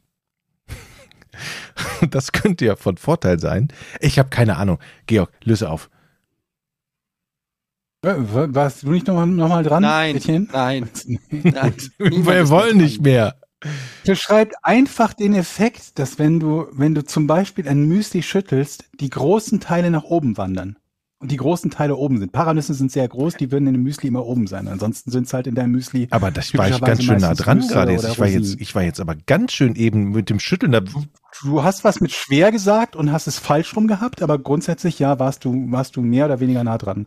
Und das passiert in sogenannten granularen Medien, also in einer Menge unterschiedlich großer Teilchen, äh, durch Schütteln. Und ich glaube, es ist noch gar nicht mal hundertprozentig geklärt, warum das so ist. Also eine Wie der soll man das Erklärungen denn dafür wissen? Ich habe noch nie ein Müsli geschüttelt. aber du hast noch nie gesehen, dass in dem Müsli die großen Teile oben sind und unten ist der ganze Staub und nur noch die Flocken? ich war so dicht auch dran. Leute. Ich war so drin. Ich habe es nur anders. Noch- Mann, ey, Unlösbare Frage gefunden. Ja. Aber was hat das Glück- mit der Paranuss zu tun, frage ich mich. Ich, Dass die groß ist. Sehr groß. okay, Verstehst dass du, sie Jochen? groß ist, aber okay. Äh, Okay, aber das, ja, gut. Lecker, habe ich gehört im Podcast. Das Rätsel war von Harald? Harald. Okay, Harald. Danke, Harald. Danke für dieses Rätsel. Danke, Harald? Harald. Du hast ja den Hass von Etienne zugezogen. Ja, das ich einfach. war so bin- dicht dran. Ich wäre da jetzt auch in 100 Jahren nicht drauf gekommen, weil ich in meinem Leben noch nie ein Müsli geschüttelt habe und mir noch nie aufgefallen ist, dass durch Schütteln irgendwas nach oben oder nach unten wandert, ehrlich Jetzt gesagt. weißt du es. Wenn du Ja. dich ärgerst, dass die ganzen Rosinen oben sind und du keine magst, drehst du das Müsli um, schüttelst es, dann sind sie unten. Aber eben habe ich ne gesagt, und da war ich doch ganz dicht, da habe ich gesagt, wenn man das schüttelt, dann fallen die kleinen Sachen nach unten und dann habe ich es wieder Nee. umgedreht und dann habe ich Du gesagt, hast ah, das gesagt, die leichten Sachen nach äh, unten Genau. und dann habe Ja, ich aber so oder so dann hast du das erst gesagt, nachdem Georg den Tipp gegeben hat. Äh, was passiert denn, wenn man es schüttelt? Also Genau, genau. Es- nicht so, als ob Nein, nein, du ist das ja- Schütteln gekommen bist. Ist ja egal, aber dann habe ich es wieder umgedreht. Also ich bin und dann habe ich gesagt, ah nee, das ist ja unlogisch. Die schweren Sachen fallen ja nach unten. Da, Mhm. Jetzt einfach so. Gut. Lass gut Wäre auch so nicht richtig, also weil ne, es ging um Größe, nicht um Gewicht oder um Masse. Gut, dann sind wir jetzt hier kurz noch bei patreon.com slash podcast ohne Namen, ähm, wo ihr den Podcast supporten könnt und ähm, auch ja, Fragen stellen könnt. Ähm, hast du schon was? Also ich. Mach du mal. Gut. Dann klicke ich doch mal hier drauf. Äh, Okay. hier. Komm, ich Ja, nehme die es- erstbeste, ähm, auch wenn die scheiße ist. Moin ihr drei, ich habe gestern geträumt, dass Jochen mir die Brust gegeben hat. Muss ich mir Sorgen machen? Klares Ja. Brumsi. Aber- ja. Ja, okay. Was ist das Ähm, für, für ein Traum? Ähm, ist auch nicht. Hast du Ach, was? hier, guck mal. Creek fragt, ist irgendwas mit Georgs Hund passiert oder weshalb geht er nicht mehr raus? Was? Ist hier die Frage, was mit deinem Hund ist. Nichts. Und geht's gut. Du gehst Ich auch bin noch nur Gassi, nicht so häufig. oder nicht? Ja, ich bin nicht immer so häufig Gassi gegangen, weil ich halt äh, Chemo gemacht habe und deswegen nicht immer so fit war, um Gassi zu gehen. Weil die, man muss sagen, gerade in der Anfangszeit vom Podcast ohne richtigen Namen, die spektakulärsten Geschichten sind eigentlich immer bei dir beim Gassi-Gehen passiert. Das stimmt. Aber wir haben ja schon mal, das habe ich ja schon mal gesagt, dass eigentlich ist es ja nicht wirklich so gewesen, weil wir im Prinzip ein oder zwei spektakuläre Geschichten über 1000 Gassi-Gänge hatten. Die Quote ist da auch gering, Ja. wenn man sich die Zeit vergegenwärtigt, ne, die, die ich mit dem Gassi gehen ver ver verschwende, fürs Gassi gehen benutzt habe. Ich habe eine Frage. Der Cop möchte wissen, was war eure schlimmste Verletzung? Schlimmste, ich hatte mal ein Loch im Kopf. Okay. Oder, oder geht es um Herz auch? Mein Herz wurde schon sehr schlimm verletzt. Nein, ich hatte ein Loch, Loch im Kopf. Äh, als Kind wollte ich meine Sch äh, Schwester erschrecken. Decke kaputt oder was? Ja, Oder so, so ja, also hat auf jeden Fall, ja, Platz, ja, Platzwunde, würde ich sagen. Also hat auf jeden Fall ordentlich rausgeblutet. Und da habe ich, äh, ich weiß nicht, wie alt ich da war, vielleicht sieben oder so, wollte ich meine Schwester erschrecken, habe mich von hinten angeschlichen, dann bin ich gestolpert und mit dem Kopfklong nach hinten an Heizung geknallt. Ah. Oh. Und äh, dann habe ich so die Hand gehalten und äh, dann war die voll mit Blut und musste auch genäht werden. Wie viele Stiche, weißt du noch? Das weiß ich nicht mehr, aber äh, ich habe seitdem an der Stelle so eine Narbe hier oben an dem Kopf und das ist eine ganz sensible Stelle bei mir und ich hasse es, wenn man die berührt. Also es ist so direkt oben in der Mitte des Kopfes und ich kann da selber kaum hinfassen, da wird mir ganz schwummerig. Ähm, das ist ähm, mein, so ein ganz sensibler Punkt da bei Ich fühle ja auch am. Kopf eine Narbe. Habe ich vom Rückwärtssalto vom Startblock bekommen früher. Na klar. Ratinger Schwimmen, wirklich. Ich habe einen Rückwärtssalto vom Startblock gemacht und bin mit dem Kopf auf die, gegen die Unterkante des, des, des Betonstartblocks geknallt. Und das hat, das war wirklich, das hat wirklich richtig wehgetan. Wir haben alle drei Kopfverletzungen. Bei mir ist auch eine. Ich habe mit dem Gesicht gebremst beim Fahrradfahren. Das war, tat auch weh. Und eine Narbe oder sowas gekriegt davon? Zum Glück nicht. Also es war, eine Seite vom Gesicht war ziemlich aufgeschürft Hm. und dann eben angeschwollen und es Ja, war halt ja, eine Gehirnerschütterung. Ja. Und ähm, habe aber das Glück gehabt, dass das dann ohne Narben weiter verheilt ist und äh, ja, vermutlich irgendwie so eine CTE oder so, was die ganzen Footballer immer haben. Aber sonst alles gut. Aber es war gar nicht meine schlimmste Verletzung. Meine zwei Kreuzbandrisse waren die schlimmsten Verletzungen. Die waren Zwei am gleichen Knie? Nee, jedes, äh, jedes Knie einmal. Boah, krass. Mhm. Das ist schon heftig. Und einmal ähm, ist mir der kleine Finger gebrochen. Da war ich klein beim, beim Fußballspielen, bin ich irgendwie gefallen und in so eine, und dann hat mir den kleinen Finger gebrochen. Und dann hat der Arzt mir den so, ich halte es mal in die Kamera, so, so ein bisschen kr- krumm so ungefähr eingegipst. So. Mhm. Und ich habe noch gefragt, die haben mir den ja mal krumm eingegipst. Da war ich, glaube ich, zwölf oder dreizehn. Da sagte er, nee, nee, so ein, zwei Grad krumm ist nicht so schlimm. Und dann nach drei Wochen, als wir den Gips abgemacht haben, konnte ich keine Faust mehr machen, weil der kleine Finger im, im Weg war. Da mussten die mir nochmal brechen. Also Boah. ich musste dann nochmal ins Krankenhaus, weil der Idiot mir den falsch eingegipst hat. Hab eine Platte ein halbes Jahr reingekriegt und musste dann nochmal operiert werden, um die Platte wieder rauszuholen. Das ist ja mies. Das ist richtig scheiße gewesen, ja. Und du hast ihn sogar noch darauf aufmerksam gemacht und er hat es nicht zurückgenommen. Er hätte Das- einfach nochmal den, den Gips einfach USA nochmal aufmachen. 150.000 Dollar bekommen dafür. Ja, oder so. Mehr. Ja. Ja, das ist krass. Äh, hier interessant, Lukas fragt eure Prepper-Tipps. Ähm, interessant, auch ich muss sagen, dass ich mich immer mehr zum Prepper entwickle.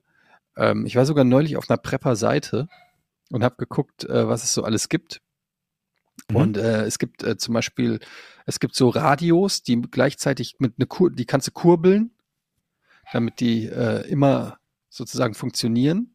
Mhm. Und dann funktionieren die auch als, ähm, ja, als Steckdose quasi, also als Aufladegerät. Das finde ich schon mal gut. Alles, was zum Kurbeln ist, wo du nicht auf externen Strom angewiesen bist. Und dann habe ich gesehen auf so einer Prepper-Seite, es gibt so Nahrung. Das sind so kleine Päckchen, die irgendwie so sehr nahrhaft sein sollen. Und äh, mit denen kann man dann irgendwie 40 Tage lang Aber das ist so, mit einem Päckchen davon pro Tag oder so überleben. das ist so, ich gebe es ungern zu. Wasserfilter. Ich gebe es ungern zu. Ich mache mir auch solche Gedanken. Ich verwerfe die dann ganz schnell, weil ich de- denke so, nee, solche Gedanken musst du nicht machen. Aber ist das, liegt, Feuerstahl. das, liegt das in jedem von uns eigentlich irgendwie drin, dass man sich darüber ge Gedanken macht? Weiß ich nicht. In mir liegt's drin auf jeden Fall. Ich habe auch schon gedacht, ich kaufe mir einfach so 30 Packungen Nudeln mit 60 Packungen Tomatensoße. Einfach nur so. Aber, ja, aber das, das ist ja schon wieder so. Das hat ja, das ist für mich nicht preppen. Das ist für mich, das ist einfach Panik. Was ist denn die, die platzeffektivste Nahrung, wenn es jetzt nur darum geht, den Kalorienbedarf zu decken? Das können wir uns mal als erstes überlegen. Ja, ich glaube, Also das sind Nudeln dann dürfen solche schon Sachen. ziemlich weit vorne sein, ne? Ja, keine Ahnung. Aber mir geht's auch um Waffen zum Beispiel. Was für Waffen? Wenn die, wenn die Zombie-Kalypse ausbricht. Aber welche Au Auswahl hast du denn da? Ja, eben, das ist das Problem. Was kannst du Es denn hier in Deutschland legal besitzen? Fast nichts. Nicht mal ein Klappmesser oder doch ein Gasspray, so, äh, so Pfefferspray, Elektroschocker. Ja, ich würde mir Ich glaube schon selbst so Teleskop-Schlagstöcke äh, sind schon verboten. Also alles, was nicht, glaube ich, eindeutig auch als Waffe irgendwie, also irgendwas, was, was aussieht als was anderes und eine Waffe ist. Früher gab es ja glaub, so, weiß ich so Gehstöcke, die auch ein Schwert waren oder sowas. Du musst, glaube ich, nochmal unterscheiden zwischen was du besitzen darfst und was du irgendwie, wo- womit du draußen rumlaufen darfst. Das sind dann nochmal Ja. zwei unterschiedliche Paar Schuhe. Aber trotzdem, verglichen mit den USA haben wir da nicht so viel. Und es gibt ja auch so, ich habe mir dann, neulich habe ich mir Videos angeguckt von Schreckschusspistolen. Und ähm, da gibt es so verschiedene Leute, die das dann testen, die schießen dann damit auf Melonen oder so und gucken oder auf Plastikflaschen, ob was passiert und so. Aber das ist alles, ich glaube, was am besten als, als Verteidigungswaffe funktioniert, ist so immer noch die Zwille. So eine Steinschleuder mit Eisenkugeln. Ja, ist Oder? Gegen Zombies? Gegen was denn? Gegen, gegen was möchtest du denn damit? Wer, wer auch immer angreift halt. Überleg mal, so gut. eine Steinschleuder, so eine professionelle Ja, vor allen Dingen, die kannst du, die kannst du in die Hose stecken, du kannst Munition in die linke Tasche. mit einer Eisenkugel. Pfum. Ja, sehr gut. Oder? Mit Murmeln. Auch gut. Finde ich gut. Und Nenn mir was, nenn mir was oder, Besseres. oder einen, einen selbstgemachten Flitzebogen, so ein, so ein, so ein Bogen, Pfeil und Bogen. Wieso selbst gemacht? Gerade selbst gemacht doch nicht. Also, Pfeil und Bogen, kann man den, äh, kann man Armbrust, darf man eine Armbrust besetzen? Armbrust, auch gut. Also Bogen darfst du auf jeden Fall. Dann würde ich im Zweifelsfall erstmal einen Bogen vorschlagen. Okay. Was ist denn mit so einer Armbrust? Ich guck mal direkt. Armbrust. Armbrust ist gut. Kann man Und sonst halt so eine Axt oder so? eine Axt, ja, aber du brauchst ja eine Projektilwaffe. Ja, nicht zwingend. Also du musst ja zunächst mal überhaupt irgendwas haben, was als Waffe taugt. Ja, aber Axt, da musst du ja Nahkampf. Du willst ja aus deiner Festung hier rausballern. Ja, aber eben nicht. Also ich meine, du hast ja kein Interesse daran, einfach nur zufällig die Zombies irgendwo am Arsch der Heide abzuknallen. Also ein Scharfschützengewehr wäre damit das kontraproduktivste. Aber wir sind uns schon einig, dass Zombies hier ein Synonym für Russen ist, oder?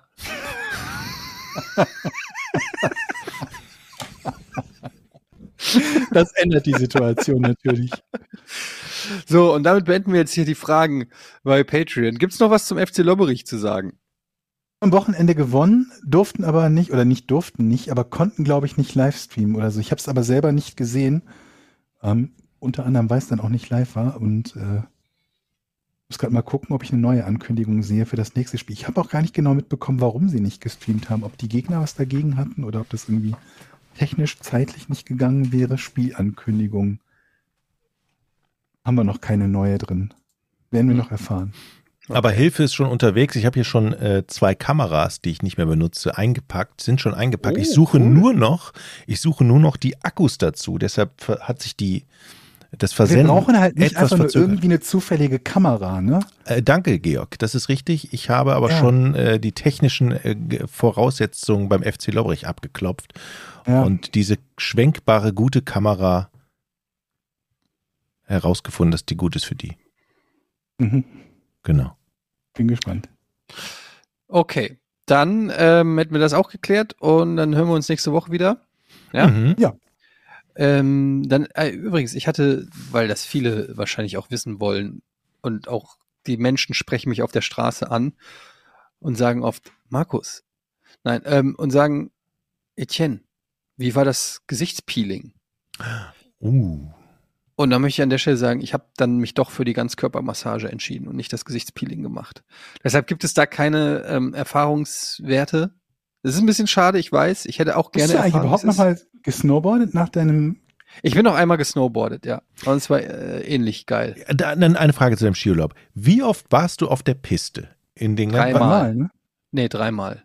Aber das erste Mal würde ich nicht zählen, da bin ich nur einmal die Kinderpiste runter, um zu gucken, ob das überhaupt funktioniert. Zweimal richtig. Was machst du dann im Skiurlaub, wenn du nicht Ski fährst oder Snowboard Essen. fährst? Essen, ich bin Schlitten gefahren. Guck dir mal meine Schlittenabfahrt Ja. an. Ach, hast du dir schon angeguckt, ne? Nee, noch nicht. Aber wie oft bist du da runtergefahren? Einmal? Nee, ne? Nee, dann an den Tagen, glaube ich, zweimal oder so. Zweimal vielleicht. Nicht viel. Insgesamt waren es vielleicht fünf, fünf, sechs Abfahrten, die ich gemacht habe in einer Woche. Hm. Ja. Verpasst Aber es hat mir das gereicht. Ich, war trotzdem, ich hatte trotzdem einen schönen Urlaub. Ah, Okay, Und ich Ja. hatte eine Ganzkörpermassage, okay. Okay, Finde ich gut. Bei der ich übrigens eingeschlafen bin. dann habe ich die, dann habe ich die Frau, die mich massiert, habe ich gefragt, äh, ist es eigentlich normal, dass man bei einer Ganzkörpermassage auch einschläft? Und dann hat sie gesagt, es kommt vor, aber bei Ihnen habe ich es gehört. sehr schön. Na gut. Okay, ähm, ihr Lieben, bis nächste Woche, wa? Bis zum nächsten Mal. Tschö. Tschö. Drei, Tschüss. zwei, eins. Podcast ohne richtigen Namen. Die beste Erfindung des Planeten. Zu 80% Fake. nackt und auf Drogen. Podcast ohne richtige Namen. Podcast ohne mich, wenn das hier so weitergeht. Ganz ehrlich.